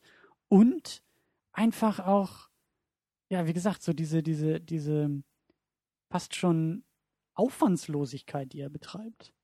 Also Beim Töten. Das der ist, Killer, das, der hat sogar so ein bisschen der hat ein was kleines von. Messer, ein kleines Rasiermesser, Rasierklinge, Ja. glaube ich, dabei und das langt ihm und und auch so so so systematisch wieder vorgegangen wird und so. Das ist irgendwie, also ich, es hat auf mich, es hat auf jeden Fall einen Eindruck bei mir hinterlassen. Also wenn wir, wenn No Country for Old Man gewinnt bei dem Hörervorschlag, dann, äh, weil der, der Killer aus dem Film, der hat sogar so ein bisschen was von dem hier, fand ich auch. Stimmt, also stimmt, Der ja. hat, das sieht sogar so ein bisschen so aus. Also auch von der, von der Art und Weise, wie er halt tötet, so, und wie er sich gibt, das, da kann man schon gewisse Parallelen erkennen. Okay. Also wird spannend sein, wenn der Film gewinnt. Und was ich gerade noch sagen wollte, was ich eigentlich, glaube ich, ganz cool finde, so bei, bei diesen Zombie-Filmen, ist halt so dieses Endzeit-Setting, was die halt meistens noch haben. Ne? Dass halt Mhm. so die, die Welt irgendwie so zugrunde geht und halt diese kleinen Gruppen von Menschen irgendwie trotzdem versuchen müssen, halt irgendwie noch klarzukommen. Das finde ich halt ganz schön dabei. Also ich, ich mag eigentlich generell auch so dieses Endzeit-Setting, also nicht nur in Horrorfilmen. Gibt halt irgendwie nicht so viele gute Filme damit, muss ich sagen. Also die meisten, die ich bis jetzt gesehen habe, fand ich eher enttäuschend. Auch so The Road und so. Das Echt? blieb immer so ein bisschen hinter meinen Erwartungen zurück. Ja. Obwohl, nee, den Film habe ich nicht gesehen, ich habe nur das Buch gelesen. Das ist ja auch von Comic McCarthy, von dem gleichen Autor, der auch äh, No Country for Old Men geschrieben hat. Ach, wie ich da die Brücke geschlagen habe. Unbewusst, ja. Ja, das Buch soll ja meistens besser sein. Also den Film Ja. fand ich relativ enttäuschend. Da gab es irgendwie nicht so viel Fleisch, so, Mhm. sozusagen. Aber jetzt so bei, bei, bei diesen Zombie-Filmen, so Zombieland zum Beispiel, fand ich ganz cool. Der hat halt auch so dieses, äh, dieses bisschen ja abgedrehte gehabt Ja. und halt auch so, so ein paar äh, lustige Momente einfach dabei. Ne? Also vor allem äh, Bill Murrays äh, Gastauftritt fand ich sehr herrlich. also der, der hat halt einfach auch ein coolen, cooles Setting und der hatte auch so, so, eine, so eine Art von Zombie, die halt nicht einfach nur so im Schritttempo irgendwie rumgeschlichen sind, sondern also ich glaube, der hat mir so am besten gefallen bis jetzt von diesen Zombie-Filmen, die ich gesehen habe. Aber ich kenne mich da jetzt auch nicht so gut aus wie, wie du, bei weitem natürlich nicht, gerade bei so den älteren Sachen. Aber ich glaube, das ist was, ähm, das, da würde ich gerne noch ein bisschen mehr von sehen, so wirklich mal gute Filme, so richtig gute Filme in diesem Endzeit-Setting, so richtig gute Mhm. Horror-Endzeit-Dinger. Also der 28 Days Later, den fand ich schon ganz okay, aber der war irgendwie auch so ein, so ein bisschen kurz, irgendwie ist nicht so viel passiert und ja, war halt auch nicht so viel mit Zombies eigentlich, die waren eigentlich relativ unwichtig in dem Film. Mhm. Also, Ja, das ist, also ich meine, ähm, die Zombies haben sich ja auch über die Jahrzehnte quasi total gewandelt. Also äh, man hat jetzt ja bei 28 Days Later dieses mit dem Virus. Und ähm, früher war es zum Beispiel so, dass in den ersten Zombie-Filmen das eigentlich okkulte Filme waren, wo irgendwelche Rituale durchgeführt so wurden. Voodoo oder genau, sowas. also ja. Voodoo-Zombies, genau. Und ähm, klar, also Serien wie Walking Dead machen das natürlich vor, dass man auch über einen längeren Zeitraum in diesem Setting Geschichten erzählen kann. Also, Aber- früher war das ja dann auch nicht so, dass Zombies automatisch so mit diesem äh, Endzeit-Setting verbunden waren, ne? sondern Genau, also es ist halt interessant, gerade wenn man die Filme von George A. Romero betrachtet, weil der sozusagen sich immer weiterentwickelt. Also in dem ersten Film Night of the Living Dead, das ist eben die Nacht, wo es losgeht. Äh, Später in dem Kaufhausfilm ist dann sozusagen der Tag und in dem äh, Film danach wird dann sozusagen gezeigt, wie die Zombies selber Sozialverhalten untereinander äh, an den Tag legen. Und Mhm. ähm, ich finde halt zum Beispiel ganz interessant, wie es einfach, also einfach nicht dieser Ausbruch der Epidemie, sondern wie geht es dann Mhm. weiter? Was passiert dann? Was Mhm. hat das für, für Implikationen auf das tägliche Leben? Auf die Gesellschaft vor allen Dingen. Und wenn du Genau. Was sagst, die Zombies, den Menschen? die Zombies gründen eine eigene Gesellschaft sozusagen und das Genau, gab es auch ein bisschen bei Peter Jacksons alten Filmen. Genau. Auf eine ganz komische Art und Weise. tja. Aber Das Leben der Zombies, ja. ja, oh Gott, es ist so ein umfangreiches Thema. Aber 2013 ist ja quasi bei uns das Jahr des Horrors. Und Ja. äh, ich glaube, das war nicht das letzte Mal, dass wir uns irgendwie mit Horrorfilmen auseinandergesetzt haben. Ähm, so abstimmend, äh, abstimmend, abschließend eher äh, bewertungstechnisch gehen, glaube ich, alle anwesenden Daumen nach oben. Auf jeden Fall. Ja. Ja, ich fand's ein super Film. Ein Horrorfilm mit ein bisschen was dahinter. Nicht Mhm. einfach nur sinnloses Geslashe, sondern gut gefilmt, gut eingesetzt in Bezug auf die Story. Einfach sehr handwerklich gut gefilmt. Also in Hat der mir- Hinsicht kann ich eigentlich gar nichts beklagen. So. Ja, hat, hat mir bisher auch eigentlich am besten gefallen von den Horrorfilmen, die wir so Ja. hatten. Also Eben der Twist kann man sich natürlich drüber streiten. Ne? aber immerhin ist da ein bisschen Idee dahinter gewesen. Ja. Also Ja. ich würde schon sagen, dass mir The Thing noch ein bisschen besser gefallen hat und Alien ist wohl Das mein Lieblingshorrorfilm, glaube ich. Ja. ne? Absolute Klassiker. Ja, aber Es ist wahrscheinlich damit auch muss wieder man ein die Filme bisschen. ja auch vergleichen dürfen. Ja. Natürlich. Es, aber es ist wie immer ein bisschen gemein, wenn du so 80er mit den 2000ern so ein bisschen vergleichst. Und Weil in den 80ern ja alles besser war, ne? Es ist halt alles schon gezeigt worden. Das ist das Problem. Also es ist Ja. halt unglaublich schwer heutzutage noch einen Film im Horrorbereich vor allen Dingen zu drehen, der halt irgendwas zeigt, was noch Mhm. nicht da war. Klar. Mhm. Aber ich meine, so gerade das Setting in Alien, das muss ich halt schon sagen, dass da kommen halt diese heutigen CGI-Dinger halt nicht ran. An dieses echt nachgebaute damals so, das hatte einfach noch was Besonderes. das Thema wollen wir jetzt gar nicht erst Das will ich jetzt auch aufmachen. gar nicht Das- groß äh, aufmachen. Ich meine nur, das ist halt nicht äh, überholt alles, sondern das ist halt auch teilweise steht das auch für sich noch heutzutage ja. so. Die Ja, alten Science-Fiction-Horror-Klassiker. Ich möchte hier aber langsam ein wenig äh, zumachen, diese Sendung. Ähm, äh, wie gesagt, ähm, nächste Woche werden wir Fight Club gucken. Dann wieder nur zu zweit. Aber ich glaube, dass du, Stefan, noch das ein oder andere Mal hier irgendwie äh, an den Stuhl gefesselt wirst und mit uns Filme schauen musst. Ja. Gerne. Wir haben ja schon noch sowas im Hinterkopf, da das wird bestimmt lustig werden. Genau, ein paar Ideen haben wir noch. Ähm, in der Zwischenzeit findet man dich auf jeden Fall im äh, Zombie-Bunker. Genau, ich bin im Internet zu finden. Ähm, da habe ich ein kleines Blog, zombiebunker.blogspot.com. Äh, Da schreibe ich jetzt leider momentan nicht mehr so wahnsinnig viel, was einfach der ähm, geringen Zeit, die ich zur Verfügung habe, geschuldet ist. Äh, aber da schreibe ich vor allen Dingen über ältere Filme Mhm. aus dem fantastischen Bereich, weil ähm, als ich halt einfach mich mit äh, Horrorfilmen beschäftigt habe, ich einfach wissen wollte, wo die herkommen und dann habe ich einfach entdeckt, dass alte Filme ja eigentlich auch ganz cool sind als Zeitdokumentation und als als ähm, als Objekt, wie sich das verändert hat über die Zeit und deswegen schreibe ich halt hauptsächlich über alte Filme, aber auch äh, ja immer mal wieder ein moderner Film, also wie jetzt eben Django Unchained oder sowas, was mir vor die Flinte kommt. Also auch nicht nur auf Horrorfilme beschränkt. genau, also alles Mögliche Mhm. eigentlich. Von Exploitation-Filmen über ähm, alte Gruselfilme mit Dracula, also gotischer Horror, da fängt es ja sozusagen an. Ähm, genau. Und ab und zu mache ich mal einen Podcast, aber äh, das ist auch schon länger her, seitdem der letzte erschienen ist. Genau. Du Ähm, darfst ja hier ab und zu mitmachen, dann geht das ja. Fantastisch. Auf äh, Twitter findet man dich unter lobster-johnson. Genau. Und ähm, ja, uns findet man auch im Internet, immer noch und schon wieder, Ja. secondunit-podcast.de. Und da könnt ihr abstimmen für unsere nächste Hörervorschlagssendung, nicht vergessen. Genau. Ähm, Twitter haben wir auch, äh, 2nd-unit sind wir dort und äh, facebook.com slash secondunit, da sind wir auch zu finden.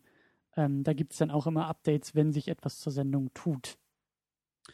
Jungs, das war eine sehr, sehr, sehr interessante Diskussion. Ich bin sehr Fall. glücklich, ich habe eine Menge gelernt mal wieder über Horrorfilme. Ja, ich auch. Ich fand super, dass du zu Gast warst. Immer schön, wenn man so einen Spezialisten irgendwie hat, so einen, so einen Fan des Genres. Kann man mal so die ganzen Fragen, die einem seit Jahren auf der Seele brennen, dann endlich mal rauslassen. Ja, endlich mal ein wenig äh, Kompetenz hier im Podcast. Ne? Richtig.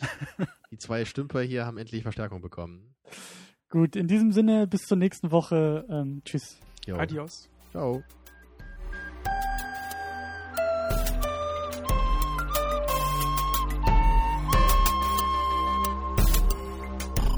Second unit. Second unit.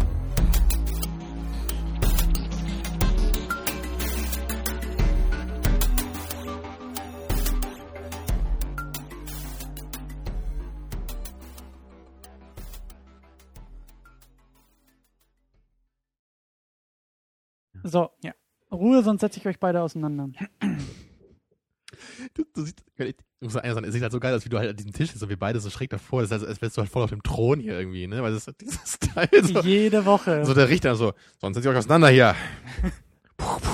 Es wäre so viel besser, wenn, wenn ihr auch so meinungstechnisch voll auseinandergehen würde. Wenn es jetzt hier so ein Tribunal Ja, wäre, genau. um diesen Film zu verteidigen. Ruhe im Podcast-Saal. Ja, genau. So, legen wir los.